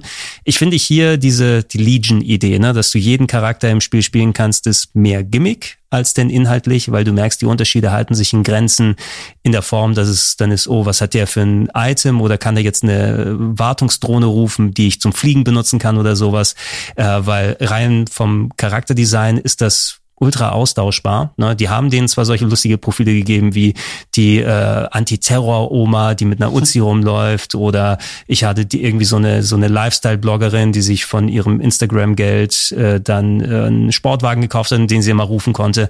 Du denkst so lustige kleine Ideen. Allerdings, die versuchen das in eine richtige Story reinzupressen. So wegen DeadSec als Gruppe wurde äh, von einer anderen Organisation verdrängt, die den Terroranschläge in die Schuhe geschoben hat. Und jetzt haben wir einen Polizeistaat in London, wo wir natürlich uns wieder äh, davon befreien müssen und äh, zeigen, wer wirklich dahinter gesteckt hat hinter diesen Verbrechen und Mysterien äh, dann lösen. Allerdings je nachdem, welchen Charakter du übernimmst, sie legen dem dann eben Worte in den Mund. Ne? Es ist egal, wen du spielst. Ne? Es ist dann weiblicher Charakter, dann hat weibliche Stimme zwei diese Sachen gesprochen oder eins oder sowas. Und es passt manchmal auch überhaupt gar nicht zu dem, was da gesagt wird. Ne? Äh, es gibt ein paar nette Sci-Fi-Stories, muss ich zugeben. Ne? Die großen Crime-Lords, die da sind. Also eine davon ist so, so eine Art, ähm, ja, typisch so Steve Jobs-mäßig, ne? der dann so sein eigenes Imperium anführt, ähm, das äh, mit dann so irgendwie künstlichen Intelligenzen und andere Sachen zu tun hat. Ähm, und, und da findet man irgendwo unterschiedliche Ansätze, wie du das spielen kannst. Allerdings habe ich zum Beispiel so eine Mission, wo es dann um äh, darum ging, dass der Geist von einer Person im Computer drin steckt und da nicht weiß, ob er lebt oder tot ist oder so, so, so Konzepte aufgeworfen wurde. ich hatte meine Bauarbeiterin genommen, ja, die so ein Hardhead hat und einen riesigen Schraubenschlüssel, mit denen sie Leute das Gehirn kaputt haut. Und die ist da rumgegangen und hat dann philosophische Fragen dargestellt in einem komplexen Sci-Fi-Untergrund, während sie eben in diesem Village People-Outfit da rumläuft. Ne? Das sind so ein bisschen so Dissonanzen, die da entstehen, weil dann sagst du auch, ist mir auch egal, letzten Endes. Äh, spielerische solide, ist Stealth-Action mit Cyber-Sachen dabei sind ähm, und äh, London ist eine interessante Stadt, finde ich, als Open World. Also endlich mal nach London kommen im Jahr 2020 ist ja auch nicht mehr so leicht. Ne? Äh, und auch die Drohnengeschichten finde ich lustig, nur ähm, ich war dann nach 20 Stunden mit der Story durch und habe null ähm, Anspruch, da noch weiter da mhm. zu spielen, irgendwelche anderen Sachen zu machen. Plus dieser Multiplayer, der ja nochmal zusätzlich davon abgekoppelt ist, der später kommen sollte, der jetzt auch noch viel später kommt und nicht erst jetzt der also sollte kurz nach dem Launch da sein, wo man irgendwie zu viert unterwegs ist und fast schon GTA Online-Style dann Missionen erledigt, äh, arbeiten sie noch dran. Ne? Ähm, war ein solides Game, aber ich glaube, da war der, der, die Grundidee spannender als die Umsetzung am Ende. Und es ist noch nicht die Next-Gen-Version da gewesen auf der auf den Xbox-Plattformen. Äh, ich habe bei mir noch Dark Pictures liegen, Little Hope. Oh, ich hatte nicht so viel Hope nach Man of Medan. Fabian, hast du es durchgespielt? Ich habe äh, durchgespielt tatsächlich oh, ich und auch. ich weiß, dass ich ähm, ich mochte ähm, Until Dawn ja ganz gerne. Ich war kein Fan unbedingt von äh, Man of Medan, weil ich die Story so sehr vorhersehbar fand und das Spiel wahnsinnig wenig interaktiv ist. Das ist eher so, du läufst sehr langsam rum und ab und an passiert mein Quicktime-Event und Rätsel sind in dem Sinne da auch nicht vorhanden. Ähm, und im Grunde könnte ich das vieles davon auch über Little Hope sagen und ich muss ähm, trotzdem zugeben, dass mir das irgendwie hat Spaß gemacht. Ich fand es auch ähm, ganz okay anzuschauen und ähm, ich hatte die Story mehr angesprochen als bei Man of Medan und ähm, auch ein bisschen überrascht. Ich habe nicht alles kommen sehen, was da so passiert. Ich, die Schockeffekte haben funktioniert. Als Spiel ähm, taugt das nicht viel. Das ist wieder so, super linear rumgelatsche und ähm, ganz viel rumgelaber von den Leuten. Ähm, und man macht im Grunde nicht viel, aber ich fand es eine okaye ähm, Horrorerfahrung für die ein, zwei, drei Abende, die ich daran gespielt habe, ist nicht super lang. Nee, ist nicht lang. Ich hatte es mit Chiara am Stück durchgespielt, Multiplayer. Und ich weiß nicht, wie das bei Man of Medan ist, aber der Multiplayer ist ja, ist wirklich sehr draufgesetzt, weil man steuert letztendlich zwei verschiedene Gruppen beziehungsweise Personen und äh, erlebt dann immer andere Sachen und ich habe immer nur die Hälfte von dem von der gesamten Geschichte mitbekommen, weil äh, Chiara die andere Hälfte zum gleichen Zeitpunkt gespielt hat und die Charaktere wechseln auch immer zwischendurch und dann war es immer noch so, äh, welcher Charakter bist du denn jetzt? Welcher bin ich denn jetzt überhaupt, den ich da mhm. gerade steuere und ich, ich weiß nicht, was sie sich dabei gedacht haben. Ich weiß nicht, ob es bei Man of Medan auch so war, aber ja, das war so ein ganz großes Durcheinander. Es war, es war ähnlich bei Man of Medan. Du hattest ja zusätzlich noch diese Komponente, ähm, also wir haben das im Netzwerk gespielt, damals auf dem Event, wo ich gewesen bin, Man of Medan, und äh, da war irgendjemand mit mir gekoppelt sozusagen. Ein, ich wusste nicht welche andere Person, aber die hat die zweite Seite gespielt, sodass wir uns dann gegenseitig nicht sehen können. Und der hat dann die Parts gespielt, die ich nicht sehen konnte. Mhm. Ähm, was mir da eben dann aufgefallen ist, aber, dass die Immersion komplett zerhauen wird dadurch. Ne? Weil wenn ein anderer, die, du redest ja teilweise mit deinem Gegenüber, der genau. die andere Person spielt. Und wenn du selber spielst, ähm, da kommt ja, das poppt auf, welche Fragen willst du dir aussuchen und dann, oh, du überlegst, okay, okay, das ist die Antwort, die ich geben möchte. Ähm, wenn das ein Mensch auf der anderen Seite macht und du auf dessen Antwort wartest, dann sieht es so aus, als ob jemand gerade die Batterie dann kurz abgeschaltet hat bei Data, ne? sondern du redest mit einer Person und was denkst du und dann erstmal so ganz ruhig, bewegt sich ach, der andere wählt gerade seine Sprachoptionen aus. Genau. Und schon ist die Immersion ja. dahin. Ne? Ja. Äh, und das habe ich bei Man of Medan so mitgenommen. Ich pflichte da Fabian bei. Ich war kein großer Fan vom Storytelling da, weil das alles so vorhersehbar gesehen, gewesen ist. Und Man of Medan war so kurz, dass es keine Zeit hatte, irgendwelche Tiefe in seine Charaktere reinzupacken, die bei Until Dawn noch zumindest mit der Dauer passiert ist, wo du Wandlungen in den Charakteren sehen konntest, Entwicklungen. Es waren einfach nur Abziehbilder von teilweise Kackbratzen, die ich nicht spielen möchte. Äh, ich würde mir trotzdem Little Hope noch mal angucken, ähm, mal, weil bei so einer Anthology kann ja mal ein Teil besser funktionieren als der andere. Na, und äh, ich pack's in meine PS5 rein. Ja, also, da gab es einige Sachen, wie Fabian auch schon gesagt, die fand ich echt gut äh, umgesetzt vom Horror her und ich habe das so einiges nicht erwartet in dem Spiel tatsächlich.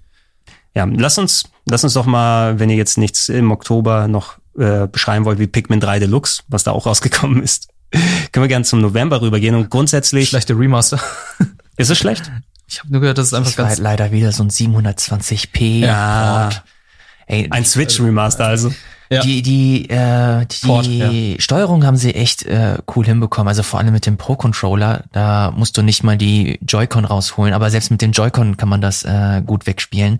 Das Spiel ist, ist schön und hat einen Prolog noch dazu bekommen, was ich, was ich schön finde. Aber ja, ich, ich finde es so schade, wie sie, wie Nintendo so ihre, ihre Geschichte so mit so wenig Liebe einfach äh, behandelt. Und äh, dem würde ich auch diesem, ja, dieses Pikmin 3 nochmal zuordnen. Aber wenn es, wenn man das noch nie gespielt hat, ey, dann würde ich schon fast sagen, holt euch die Wii U-Version für 20 Euro oder so. Moment, Kostet gibt's, die wirklich gibt's hier, 20? Na, Retail, aber war es nicht so, dass sie den günstigen Download rausgehauen haben, als die Switch-Version erschienen ist? Das Ich glaub, war ja bei, bei nur Tropical. Eine, ich glaube, das war nur eine Zeit lang so. Mittlerweile sollte Pikmin 3 für die Wii U wieder verfügbar sein. Okay, das war ja auch bei Tropical, Tropical Freeze so, ne, dass der günstige Wii U-Download rausgehauen wurde, als dann die Switch-Version kam, für eine Zeit lang zumindest.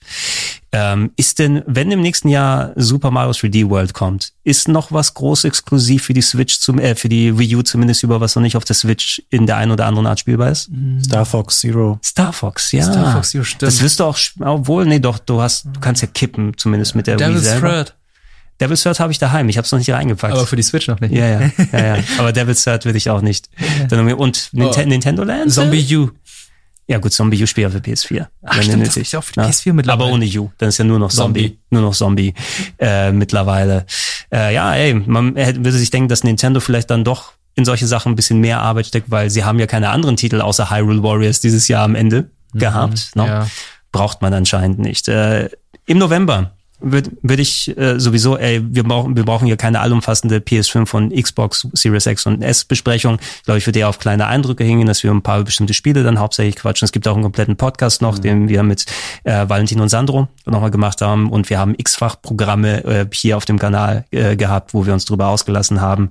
Hier in der Runde. Wer hat jetzt eine PS5, wer hat eine Xbox bei sich zu Hause stehen? Wie jetzt? Ich habe jetzt endlich eine PS5. Keine Backsteine? Keine Backsteine waren drin, sie funktioniert einwandfrei. Disk, Disk oder nicht Disk? Mit Disk. Vielen Dank, Giancarlo, nochmal an dieser Stelle. Mhm. Okay, ähm, Ilias? Ich habe keine Konsole.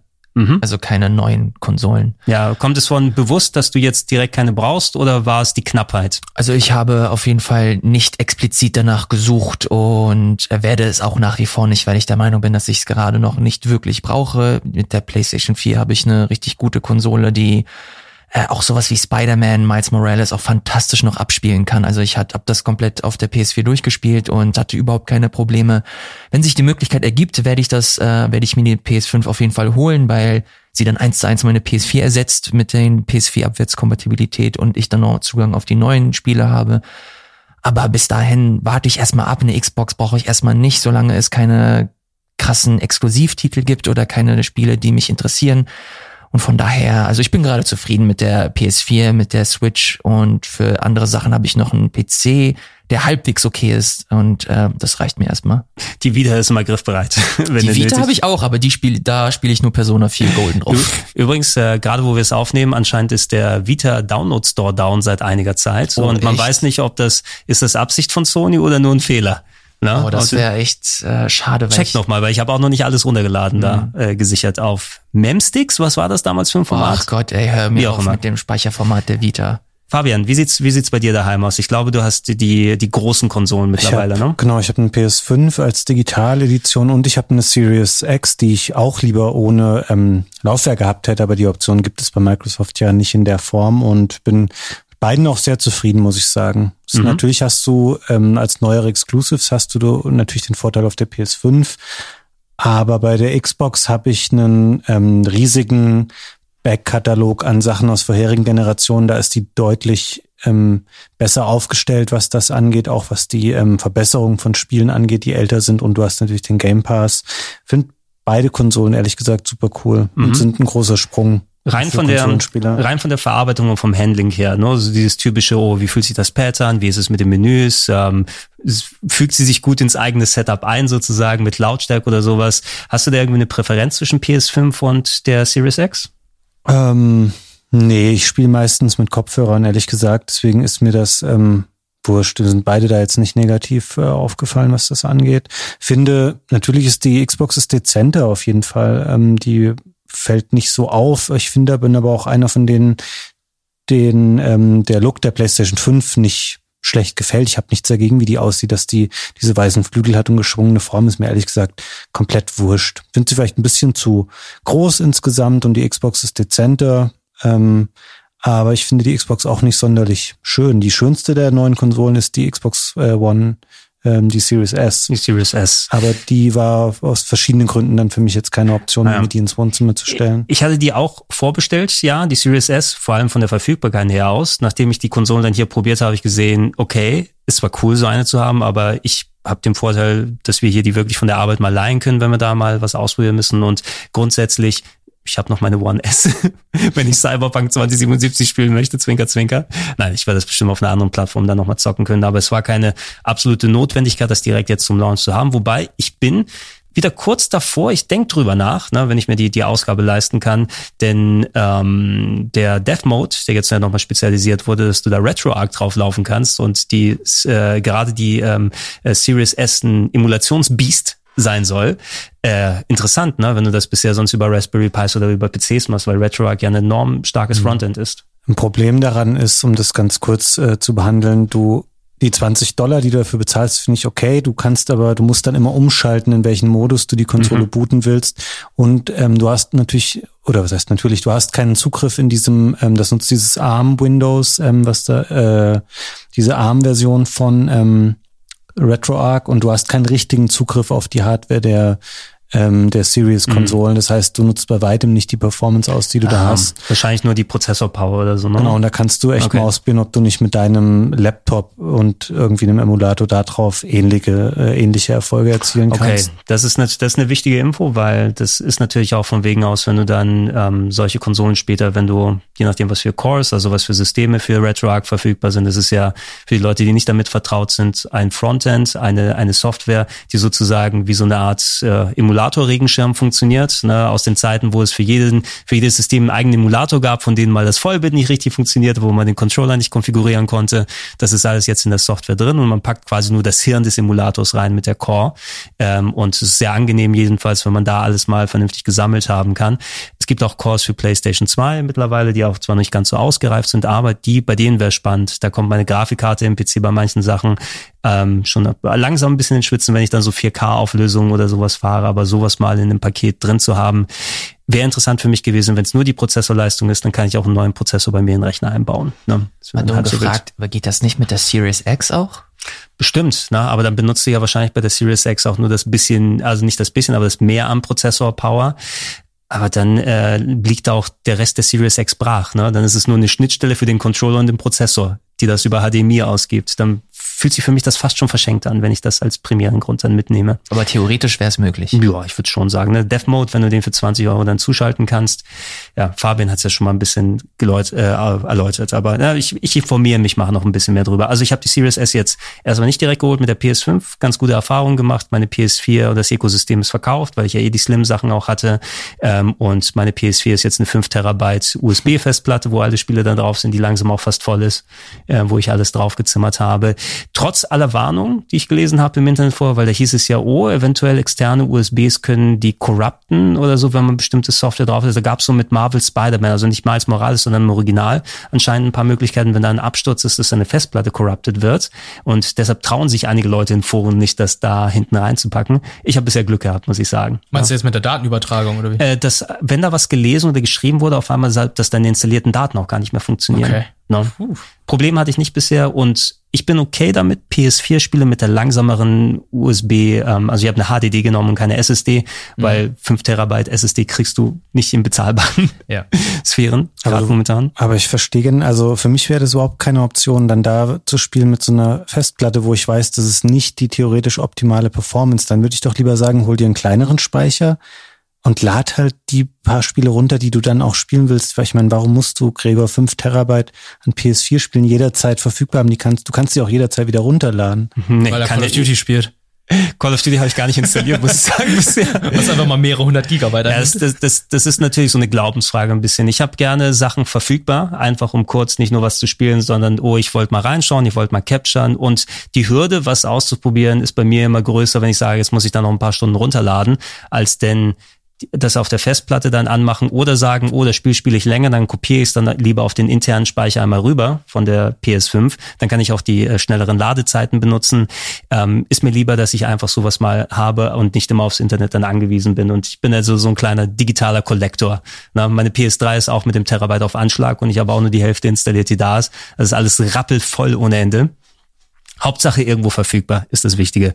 Äh, PS5 grundsätzlich haben wir anderswo gesagt, ich mag die Konsole an sich sehr, hat ein bisschen dieses komische Brummen, ne, was anscheinend so dieses Spulenfiepen ist, wie das jetzt äh, klassifiziert wurde, durch die Bauart. Also ist sie vielleicht ein kleines bisschen lauter als die Series X in vielen Fällen, aber jetzt nicht so, dass sie die Düsenjets Lautstärke erreicht wie früher die PlayStation 4 Konsolen. Spiele, die bisher dafür rausgekommen sind, haben mir auch ein bisschen mehr mitgenommen als die äh, Oldschool Series X und Series S Sachen, die ja sehr auf den Game Pass gesetzt haben.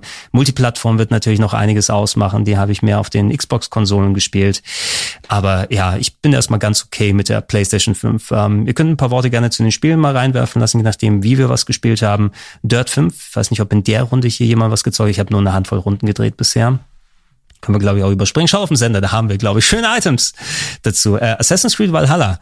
Durch Watch Dogs gar keine Zeit dafür gehabt. Lief leider auch noch nicht, äh, bevor die neuen Konsolen da gewesen sind. Ähm, jemand hier mal ein bisschen länger gespielt? Ich habe es ein bisschen angespielt. Ich fand, das war, also ich fand nicht, sondern es ist für mich das erste Assassin's Creed seit Syndicate. Also mhm. seitdem sie die Serie oh, komplett rebootet haben, weil für mich ist es ein komplett anderes Spielgefühl mit der Einführung der Flugdrohne, die sie mhm. da haben das Kampfsystem, was sie überarbeitet haben, das nicht mehr so oft Parcours oder geklettert wird, ist für mich auch ganz befremdlich.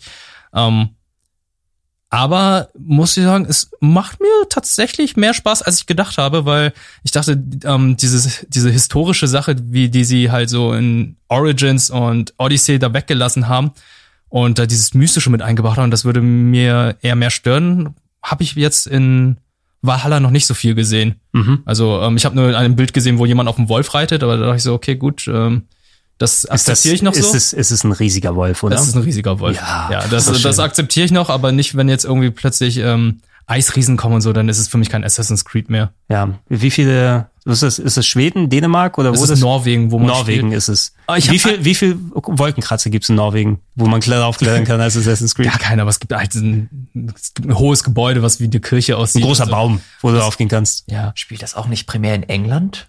Ich hab's, ich bin bisher nur in Nor Norwegen, ja, also ich, ich hab's, Norwegen bin ganz ist ein am Anfang. kleiner Part. Aber wenn es noch in England spielt, dann könnte es glaube ich ganz cool werden. Dann hast du ja wieder Gebäude, wo du ein bisschen rumklettern kannst, was mir immer sehr gefallen hat in Assassin's Creed Teilen. Aber ich kann über eine ähm, Sidequest erzählen, die ich gestern hatte. Das war die ähm, Love Raiding Woman. Das ist ganz merkwürdig. Da kommt man in ein Dorf rein und dann steht da so eine ganz deprimierende Frau und meint da so, ja, mein Mann liebt dich nicht mehr. Und dann so, oh, ist ein etwas älterer Mann. Nein, nein, nein, er ist noch ein ganz junger, aber er liebt mich nicht mehr. Er kann keine Liebe mit mir machen. Und dann, ja, äh, was ist denn das Problem? Er liebt eine andere? Nee, nee, nee. Wir hatten irgendwie, als wir uns das erste Mal geliebt haben, da hatten wir gerade irgendwie ein Dorf niedergebrannt und so. Und da haben wir uns richtig doll geliebt, dass unsere ganzen Kameraden da meinten, so, oh, ihr solltet davon, aufhören. Davon habe ich gelesen. Und ich dachte so, okay, was geht denn hier ab? Und dann kommt ich spiele einen weiblichen Charakter, kommt sie, ja, komm mal mit, hilf mal. Ich sag so, okay, was geht denn jetzt ab? Geht man in das Haus rein und dann so, das ist mein Mann. Und er, jetzt mach mal irgendwie so, dass wir uns wieder lieben können und richtig rumschnökern und ja. rumschnökern? steht, da, steht, steht da Schnökern? Nein, steht das nicht da? Schnökern, aber ey, sie, sie, sie hat da Begriffe benutzt, wo ich einfach nur dachte, Okay, das ist einer der Gründe, weshalb das Spiel wahrscheinlich ab 18 ist. Man muss erstmal das gesamte Haus kaputt machen, also die ganzen Töpfe und so weiter. Während, während sie knattern in der Mitte, oder was? Also in a nutshell. Die und dann muss halt ich das Haus abbrennen und dann haben sie angefangen zu knattern. Die können halt nur bumsen, wenn irgendwas Katastrophales passiert. Genau, es muss irgendwie kaputt gehen. Der Thrill muss äh, kreiert werden. Alter. Tell me more. Tell me more. Und dann, ja, als alles kaputt gemacht ist und die halbe Hütte gebrannt hat, also, oh, vielen lieben Dank. Äh, bei mir ist jetzt alles knüppelhart wie bei irgendeinem nordischen Gott. Und ich dachte so, what the fuck habe ich da gerade gespielt? bei Odins Feuer. bei Odins Feuer. Um, okay. Ja. ja, danke für diese lebhafte Beschreibung. Ja, das ist eine der Nebenmissionen und ich denke so, wenn die alle so kreativ sind, äh, könnte das Spiel ganz witzig Was werden. ich lustig finde, wenn du irgendwie, du kehrst 20 Stunden später zurück in ein komplett anderes, größeres Haus und da sind genau wieder die gleichen da drin, die umgezogen sind und sagen, ah, gut, dass du da bist. Aber ähm, was ich auch interessant fand, da wurde gesagt, es gibt ja nordische Rap-Battles in dem Spiel. Die sind mega lame. Das ist halt so wie... Nordische Rap-Battles? Ja, das sind halt, der eine sagt, einen, äh, sagt einen Satz vor und dann musst du halt irgendwas anderes sagen, was sich dann auch reimt. Und ähm, das, ich weiß nicht, da fand ich diese ähm, die Beleidigungsbattle von Monkey Island besser als das, was jetzt bei Assassin's Creed Valhalla ist. Gut, ist ja auch nur 30 Jahre her. Ne? Ja, ist aber das andere ist ein Klassiker. Lass uns mal weiter gucken. Ja, da werden wir eh noch viel Meinungen einsammeln, wenn das mehr Leute über die, Ja. äh, die Monate dann gespielt haben. Ja, neues Teres-Effekt ist rausgekommen. The Falconeer konnte ich noch nicht ausprobieren. Grounded, der Multiplayer-Titel, hattest du. Ähm, oh, ich habe viel Schlechtes gehört über die Neuauflage von 13, von 13, dem ähm, Cell-Shading-Shooter aus der Xbox, PS2, GameCube-Ära damals, der leider nicht ganz so geil remastered wurde anscheinend. Die haben mehr Stein und Bein geschworen, dass sie das alles fixen. Ich habe gestern, also einen Tag bevor wir das hier aufnehmen, ähm, ein Update gelesen zu einem Patch, der irgendwie wieder hunderte von Sachen da verbessert haben soll. Ich habe aber nicht reingeschaut. Weiß nicht, ob es wirklich so ist. Also im Auslieferungszustand würde ich sagen, da musst du eher einige tausend Sachen ähm, patchen, bis das jemand spielen Ähm, möchte. Und selbst wenn die sich jetzt die Mühe machen und Tag und Nacht an Patches da dran sitzen und ohne Ende crunchen dafür, wenn das Kind erstmal in den Brunnen meinungstechnisch gefallen ist, kommt das leider wohl, glaube ich, nicht mehr raus. War es bei 13 nicht so, dass nachdem die Leute herausgefunden haben, dass die neue Version so schlecht war, dass die alte Version sich besser verkauft hat als die neue Version nochmal? Kann sein, ich weiß nicht, ob es das bei Steam oder anderswo noch gegeben hat. Oder ist das dachte- eine PC-Version von? Ich kenne es auch noch von den Konsolen her. Ich dachte auch erstmal, das neue 13 wäre von Ubisoft, aber ist ja nicht so. Nein, nein, das ist ein anderer Publisher Ja. dahinter. Äh, ich bin, denke ich mal, auch der Einzige, der länger Yakuza Like a Dragon gespielt hat. Will auch nicht das zum Yakuza-Podcast dann wieder machen. Hatten wir, Ilias, nicht im anderen Podcast drüber gequatscht? Nee, bei den Game Plus, äh, New Game, äh, Game Talk. Ich war bei 20 Formaten Nee, das gerade. ist tatsächlich der erste Teil dieses Podcasts. Nee, war das das? Ich, hattet- ich ihr glaube, wir haben beim Game Talk drüber gequatscht. Nee, ihr hattet am Montag darüber gesprochen. Dass wir? du nochmal Yakuza Zero durchgespielt Ja, hast am das, Wochenende. ich glaube, das war sogar im Vorgespräch oder so. Das War kann, dann war es im Vorgespräch. Ja. Aber ich habe so lange über Yakuza-Sachen gelabert, dass ich gar nicht mehr weiß. Ich hier, Also, äh, ja, also ich habe Yakuza Zero jetzt kürzlich durchgespielt, allein ähm, aus dem Grund, äh, dass du jetzt gerade, den du jetzt gerade gleich erwähnen wirst, äh, Yakuza Like a Dragon sah so cool für mich aus, dass ich jetzt zumindest die Grundlage mir anschaffen wollte, um dieses Spiel dann irgendwann spielen zu können. Ja, die ganz, ganz kurze Fassung ist es eben dafür, dass es konzepttechnisch sich wirklich was traut und das Brawling-Kampfsystem zu einem rundenbasierten Rollenspiel macht, funktioniert es erstaunlich gut, muss ich sagen. Ist auch dynamisch von den Sachen aus, die sie probiert haben. Es gibt tatsächlich ein Jobsystem, was im Punkten gut funktioniert, in anderen weniger gut, denn gerade die Jobauswahl finde ich ein bisschen bedenklich. Also du weißt immer, von wo die versuchen dann so mit dem Augenzwinkern drauf zu gehen und sagen, hey, wir stellen das äh, japanische Gangster- und Nachtleben und sowas nach. Aber wenn du dann eine Party hast mit Männern und Frauen und die Männer können Bauarbeiter, Koch oder Vormann und solche Sachen sein und die Frauen können Hostesse, Idol und Dominatrix sein. Wirklich? Oh, Mhm. Die einzigen äh, Berufe, die gemacht werden. Und, ähm, ich habe da im Speziellen so eine Szene, also du hast ein Partymitglied, was in deine Männertruppe sozusagen mit reinkommt, die natürlich auch mitkämpft und alles und auch eine eigene Story hat, die erzählt wird. Zwischendurch muss man auch in so eine lokale Bar gehen zum Beispiel und dann sich mit seinen Leuten anfreunden, ne, damit man die besser kennenlernt und damit man bessere Kombos machen kann. Also alles immer schön über die Personality-Schiene gemacht. Und nachdem ich dann dieses ernsthafte Gespräch mit meinem Partymitglied hatte und dann gehe ich raus und im nächsten Random Encounter steht sie dann im knappen ähm, Leder-Outfit mit Maske und Lederpeitsche da und äh, schlägt einen ähm, Masochisten kaputt, dann ist es so, wie Ludo, ludonarrative Dissonanz, nennt man das? Ja. So ein bisschen, ne? Also solche Sachen sind teilweise noch drin äh, und es ähm, hat ein paar ziemlich starke Difficulty Spikes später im Spiel. Ne? Da wirst du gezwungen, stark zu grinden ne? oder dich so mit dem, also da, du, Oh, jetzt machst du es mir so madig. ja, ey, das, das war auch erst nach 50 Stunden oder sowas. Ne? Da, kommen, da, kommt, da kommt so ein Bosskampf, wo ich sage, oh geil, mega geil. Also ich hatte so viele Markout-Moments oder so zwischendurch als Veteran der Serie, wenn bestimmte Figuren wieder aufgetaucht sind oder Sachen passiert sind, sage ich, ey, mega cool. Und dann sehe ich, okay, die sind 17 Level über mir. Ne? ich war Level 33, die waren Level 50. Normalerweise waren die Gegner vielleicht ein oder zwei Level über mir. Dann habe ich mich hochgekämpft im Kolosseum viele, viele Stunden lang, dass ich auch auf Level 50 war. Und dann hat es nicht gereicht und ich musste Level 53 werden. Und danach kam noch ein schwerer Kampf. Oh, Gregor. Ja, gut. Okay. Ja, guter erster Versuch, für Fans auf jeden Fall interessant. Ähm, kann noch einige Updates vertragen, das Kampfsystem, aber ich hätte auch nichts dagegen, wenn sie zum Brawling wieder zurückkehren. Ähm, wir sind uns einig, Archer's Playroom, fantastisch. No? Ja. Ja, also für als Controller als auch Jump'n'Run-Experiment, das finde ich genau in dem Umfang auch so richtig funktioniert. Funktioniert es richtig gut. Ich weiß nicht, ob du das ausweiten kannst auf ein 30-Stunden-Erlebnis oder so. Ne? Vielleicht landest du dann bei Sackboy am Ende, was solide ist, aber nicht ganz gegen die Kreativität eines Astrobot äh, dann ankommt. Äh, wir haben Bugsnacks. Ich hatte es runtergeladen, dann ist mein PS Plus ausgelaufen, ich habe es nicht gespielt. Oh, das ist, glaube ich, nicht so schlimm. Ja, hast glaube ich nichts verpasst. Ich Ja? habe es auch nur halbe Stunde gespielt und war mega gelangweilt von und es sah nicht besonders geil aus und ah, ich weiß nicht. Ich glaube, der Song war einfach schön. Das war's. Das ist der, das Wichtigste, der Song, der dabei rumgekommen ja, ist. genau.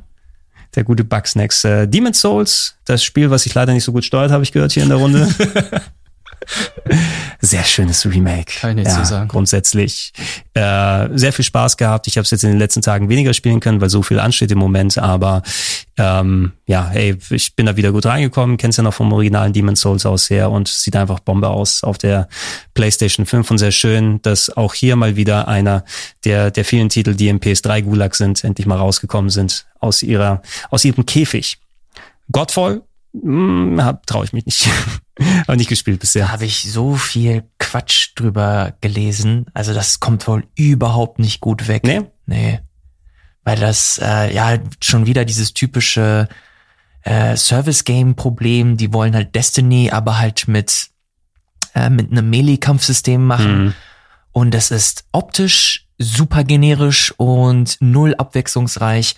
Äh, storymäßig ist das super flach und bietet dir halt absolut gar nichts. Also das kommt, ich habe es leider selber nicht gespielt, deswegen alles, was ich erzähle, mit, ähm, mit Vorsicht zu genießen. Aber alle Eindrücke, die ich bisher so konsumiert habe, waren wirklich mehr als nur unterwältigt von dem Spiel. Oh, also nicht oh, von wegen, ich habe mir mehr erhofft, aber ja, ich habe fast schon erwartet, dass es so mehr in die Richtung geht, leider. Schade. Na, vielleicht irgendwann mal für einen Zehner. für einen Zehner nimmst du es mit im Sale. Äh, die Marvel Spider-Man Sachen, äh, Miles Morales hat mir sehr viel Spaß gemacht, äh, gerade auf der PS5 im 60 Frames Modus. Wirklich ganz, ganz großartig. Und ey, ich hätte nichts dagegen, wenn das preistechnisch auch angepasst ist. Ich finde die Länge auch vollkommen in Ordnung. Ich brauche keine 20 oder 30 Stunden da. Absolut. Finde ich auch gut. Genau. Viel mehr musste er nicht mitmachen. Sackboy habe ich auch noch mal ein bisschen gespielt, äh, nachdem wir es hier in der Runde gemacht haben. Nettes Jump'n'Run, aber gegen, wie gesagt, gegen Astrobot wirkt es ein bisschen bieder. Ja, so ein bisschen grau einfach. ja, ne, also ihr- du hast das Coole an den Sackboys mit der Art, dass du, ja, dass es eben so, so Avatare sind, die du auch dann entsprechend mit dem Bastelmodus noch anpassen und Sachen machen kannst, dass du hier diese Bastelfunktion nicht drin hast, dann bleibt eben Sensibilität von 2008 über, ne? Ich habe diese ganzen Gefühle schon 2008 gehabt und das nimmt mich persönlich jetzt nicht mehr. Wer ist denn der Entwickler von Sackboy? Boah, Sumo Digital? Ja. Ah, Sumo, okay. Die durchaus immer, also sind ja ein sehr, sehr solides Studio, ne? Können mal sehr gute Auftragsarbeit Mal so, mal so. Mal, ja, je nachdem, ne? Was, was, was bei rumkommen kann. Es sieht ja gut aus und grundsätzlich würde ich auch nicht sagen, dass da groß was falsch Ja, ist, ich aber glaube, ich glaub, das ist auch Meckern auf hohem Niveau. Ja, also wir ja, haben ja. mit Astrobot halt wirklich ein fantastisches Spiel und Sackboy ist halt ein gutes Spiel. So. ja, was, was mir potenziell ein bisschen aufgefallen ist, vierer Koop gleichzeitig, coole Sache, eigenständig, aber die Level wirken auch recht breit dadurch. Mhm. Ne? Also muss ja auch irgendwie passen, dass vier Leute da gleichzeitig durch können. Ich habe es jetzt nicht wirklich groß im Vier-Player-Modus gespielt, aber ich habe immer das Gefühl, dass da immer sehr große Flächen da sind und dass das Level-Design drunter ein klein bisschen äh, leidet. The Pathless hat jetzt äh, ihr, ja, Elias und äh, Fabian ja noch mal ein bisschen angeschaut, kann man sich äh, noch mal zusätzlich in unserem PS5 Launch äh, Video da mal angucken. Irgendjemand weitergespielt noch mal? Ein bisschen noch. Das ist ein ähm, Top-Spiel. Das werde ich auch noch durchspielen, glaube ich. Ja. Schon richtig gut. Ähm, kann man, ist jetzt, ist jetzt nicht super komplex oder so, aber ich glaube, man kann sich anhand des Videos und dessen, was wir da besprochen haben, schon einen guten Eindruck davon machen. Es ist halt, man wird da nicht so durchgeführt. Es ist halt ein Open-World-Spiel mit ein bisschen Rätselei, viel Fokus auf Bewegung und ein bisschen Kämpfen gegen große Bossgegner. Sehr interessant, audiovisuell und ein cooles, ungewöhnliches Spiel, meiner Meinung nach. Okay, welche habe ich auf jeden Fall auch bei mir auf der Liste noch mit drauf, wenn ich mal die ganzen Sachen weggearbeitet habe. Call of Duty, Black Ops, Cold War, COD Blobs, CW, äh, Kova. Kova, Kova. Hast du mich genannt? ist es wieder was, was, was, was man nicht sagen sollte oder so? Ich weiß es nicht. Es hört sich irgendwie so schlimm an. Kova. Äh, Fabian, Kampagne durchgespielt? Natürlich habe ich die durchgespielt. War cool, oder? Als Kampagne einmal. Ja, Hammer. Ähm, Kampagne gefällt mir immer gut bei Call of Duty und in diesem Jahr besonders, weil da viele schöne Ideen drinne waren, die das klassische Gameplay ein bisschen aufbrechen. Es gibt ähm, ja so ein Headquarter, wo man immer mit seiner Crew zwischendurch ist und wo man auch ähm, an so einem Board ein bisschen den Fortgang ähm, selber beeinflussen kann des Spiels, wo es gibt versteckte Missionen, für die man in anderen Missionen erst Hinweise finden muss, für die man dann wirklich auch ein bisschen nachdenken muss um alle Hinweise richtig zu entschlüsseln und dann die Geheimmission äh, spielen zu können. Und die Spielmechanik von äh, Call of Duty kriegst du halt eh nicht kaputt über die Jahre. Das macht immer wieder Spaß und ähm, selbst ich brauch, bräuchte den ganzen Multiplayer-Part nicht. Mhm. Und das als Singleplayer hat mir richtig viel Spaß wieder gemacht. Ja, Obwohl es mir mal abgestürzt ist am Anfang. Ist mir am Anfang auch mal abgestürzt am PC. Aber ähm, ja, Singleplayer hat Fabian schon alles gesagt. Also ist für mich halt Call of Duty ist für mich Fast Food. Also es kannst du einmal im Jahr machen. Mm. Ha, hast irgendwie so, ja, ich bin irgendwie zufrieden, ich bin unterhalten. Das ist wie Michael Bay Film. Ab ist und zu Call kannst of du sowas Duty, geben. Ist Call of Duty der McRib der Videospiele? Mm, Der Big Tasty. Der Big Oh, Big Tasty, Alter. Wenn ich Fleisch essen würde, ich richtig geil finden.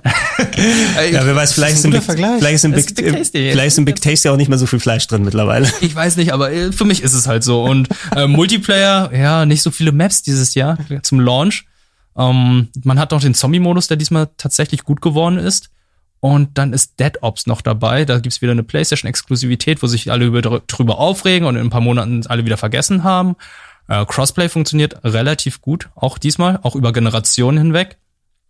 Und ähm, ich hoffe jetzt einfach nur, dass die Integration zu Warzone dann auch gut funktioniert, dass die ganzen Charaktere und ähm, Waffen und so weiter da jetzt auch gut eingebaut werden. Bin gespannt, weil ich glaube, Warzone beginnt erst am 10.12., also zum Zeitpunkt der Aufnahme konnte ich da noch nicht reinschauen. Ja, wenn ich, wenn ich nicht immer abgeschreckt würde durch den 200 plus Gigabyte Download, hätte ich wahrscheinlich zumindest erstmal die Kampagne gestartet und Du runtergeladen. kannst mittlerweile auswählen, was du installieren Geht das möchtest. mittlerweile? Ja. Nur, Das also nur 80 Gigabyte für die Kampagne. Kannst du nicht erst rückwirkend Sachen löschen und musst vorher alles runterladen? Nee, nee, du kannst aussuchen, was du installieren möchtest. Sicher auf Konsole auch? Auch auf der Konsole. Okay. Also ich hatte jetzt die Download-Fassung und da konnte ich aussuchen, was ich ähm, Ja, stimmt, du installieren möchte. Okay, das, das teste ich dann mal aus.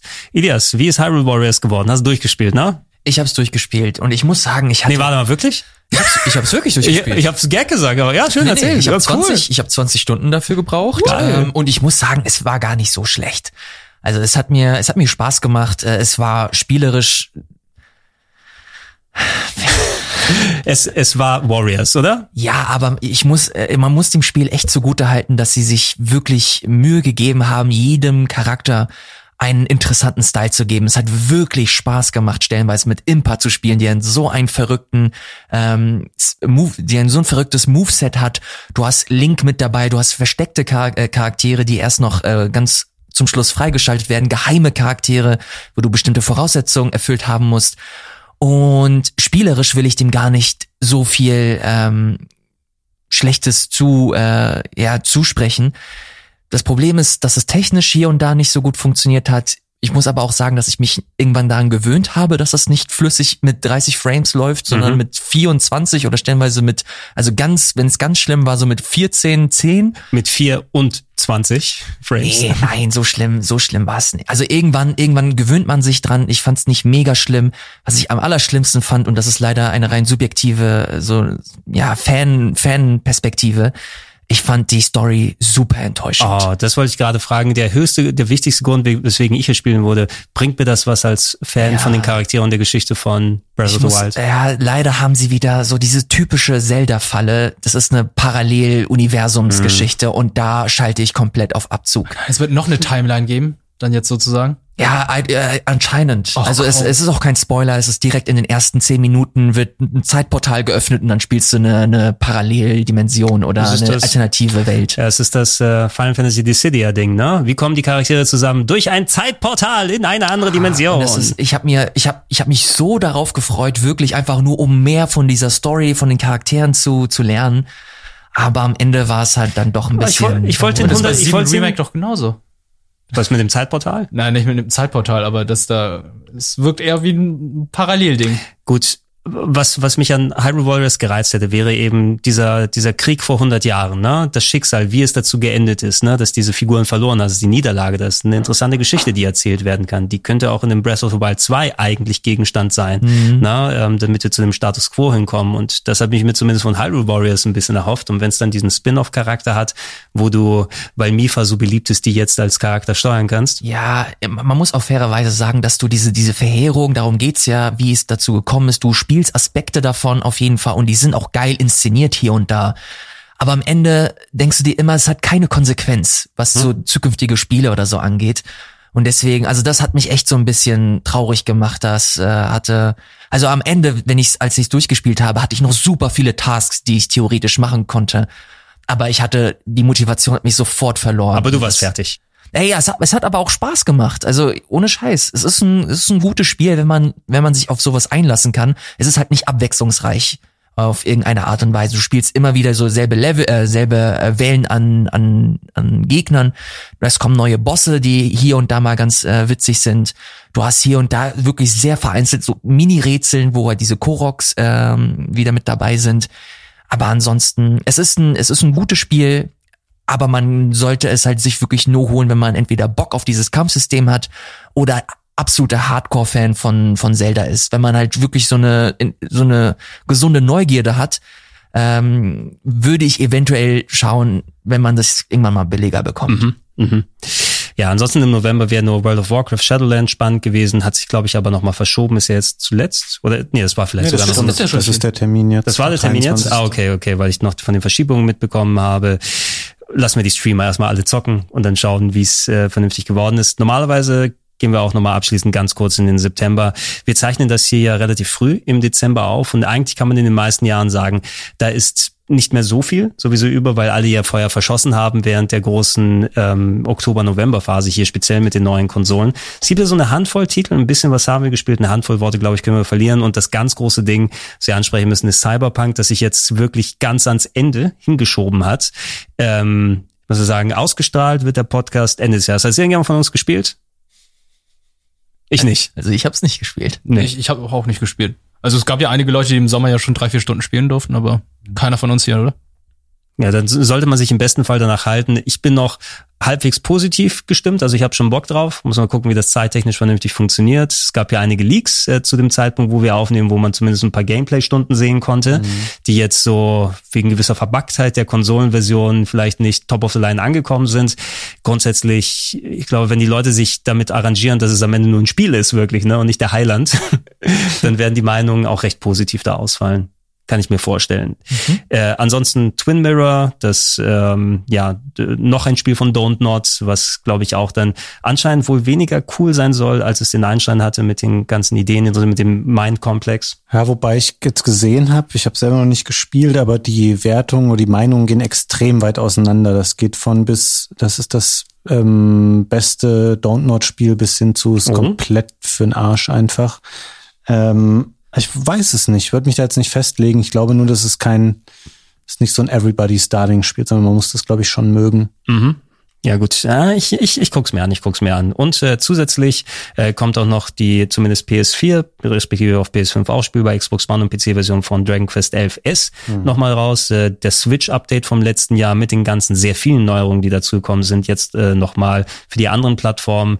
Äh, vor zwei Jahren war es mein Game of the Year in der Originalfassung, weit über 100 plus, Richtung 150 Stunden gespielt. Schade, dass ich mein Save jetzt hier nicht mitnehmen kann. Switch-Version war technisch nicht ganz auf der Höhe, aber ähm, das ist ist jetzt mit den neuen Versionen, hat sich's erledigt. Fabian, du hast auch jetzt wieder ein bisschen länger gespielt. Ja, ich habe ähm, hab die meiste Spielzeit tatsächlich jetzt schon von allen Versionen. Ich habe das Original am PC gespielt, dann auf der Switch die Definitive Edition, jetzt die Definitive Edition auf der Xbox Series X und finde, dass das nach wie vor, wir haben im Game Talk da schon mal länger drüber gesprochen, ähm, ein überragend gutes äh, JRPG ist. Mhm. Und ich sag's auch hier gerne nochmal, ähm, wer PC oder ähm, Xbox hat, das ist ähm, zum Start direkt im Game Pass ja. und wird auch, wenn ihr den Podcast hört, noch im Game Pass sein. Das heißt, ähm, ihr könnt es einfach so spielen und ich würde das jedem tatsächlich ans Herz legen. Ja. Es ist einfach ein sehr, es hat so eine ganz eigentümliche Stimmung und ähm, mir macht es einfach echt immer gute Laune, wenn ich das spiele. Die Musik, die Figuren, ähm, es ist alles sehr schön. Oldschool mit Top of the Line Production Values. Also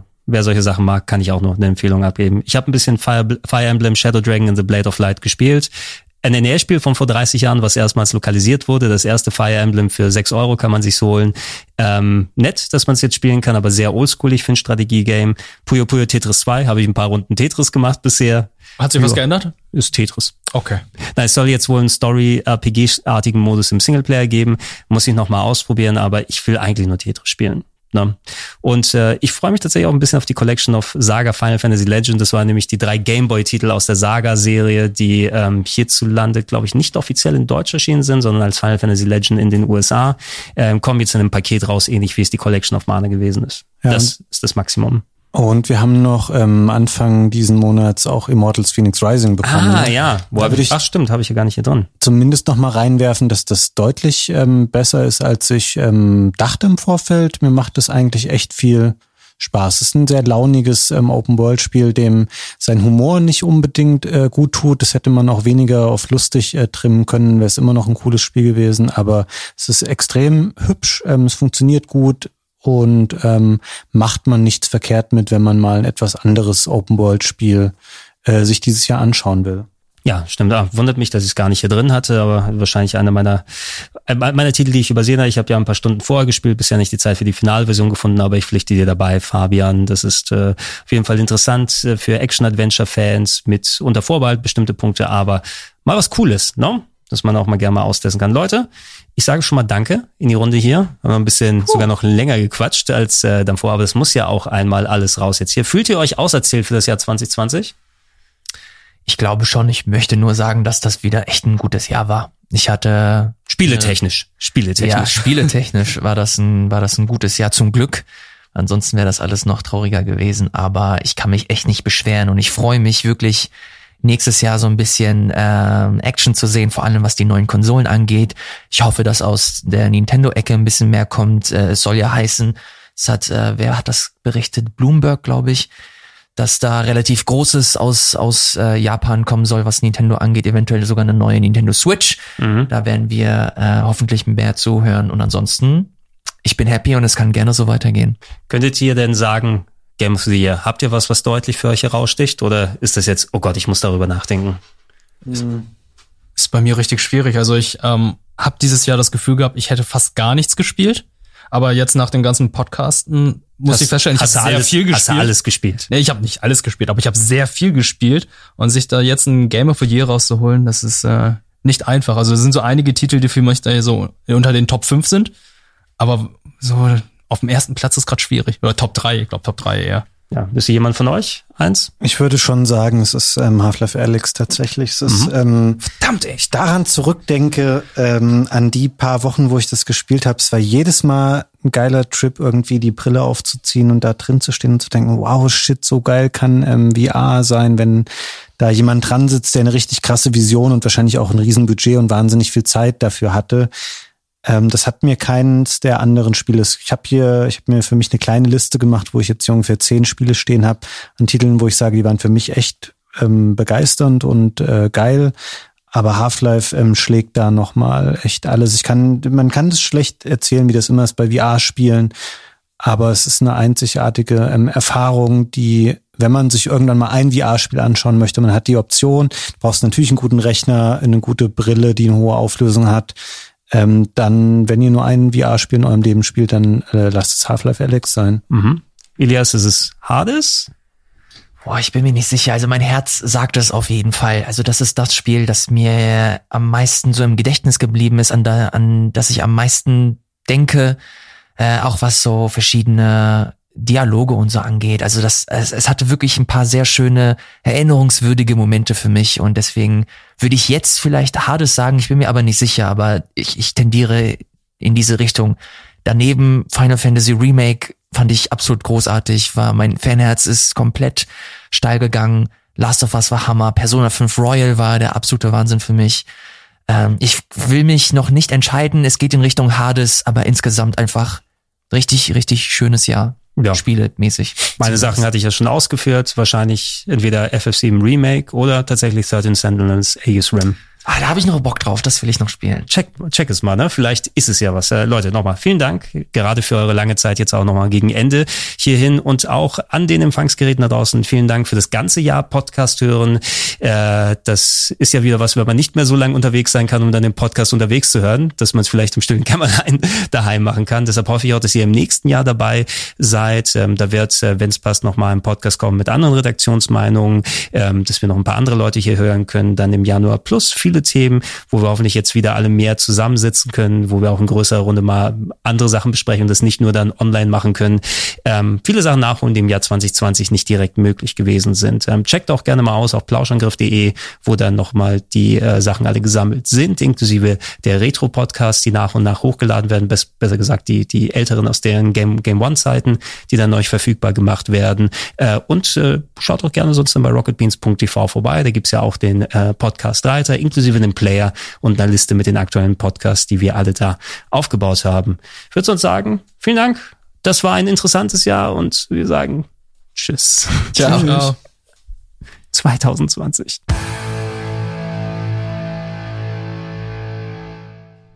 Diese Episode Plauschangriff wurde dir präsentiert von Isso, dem Ernährungspodcast mit Achim Sam, präsentiert von Edeka.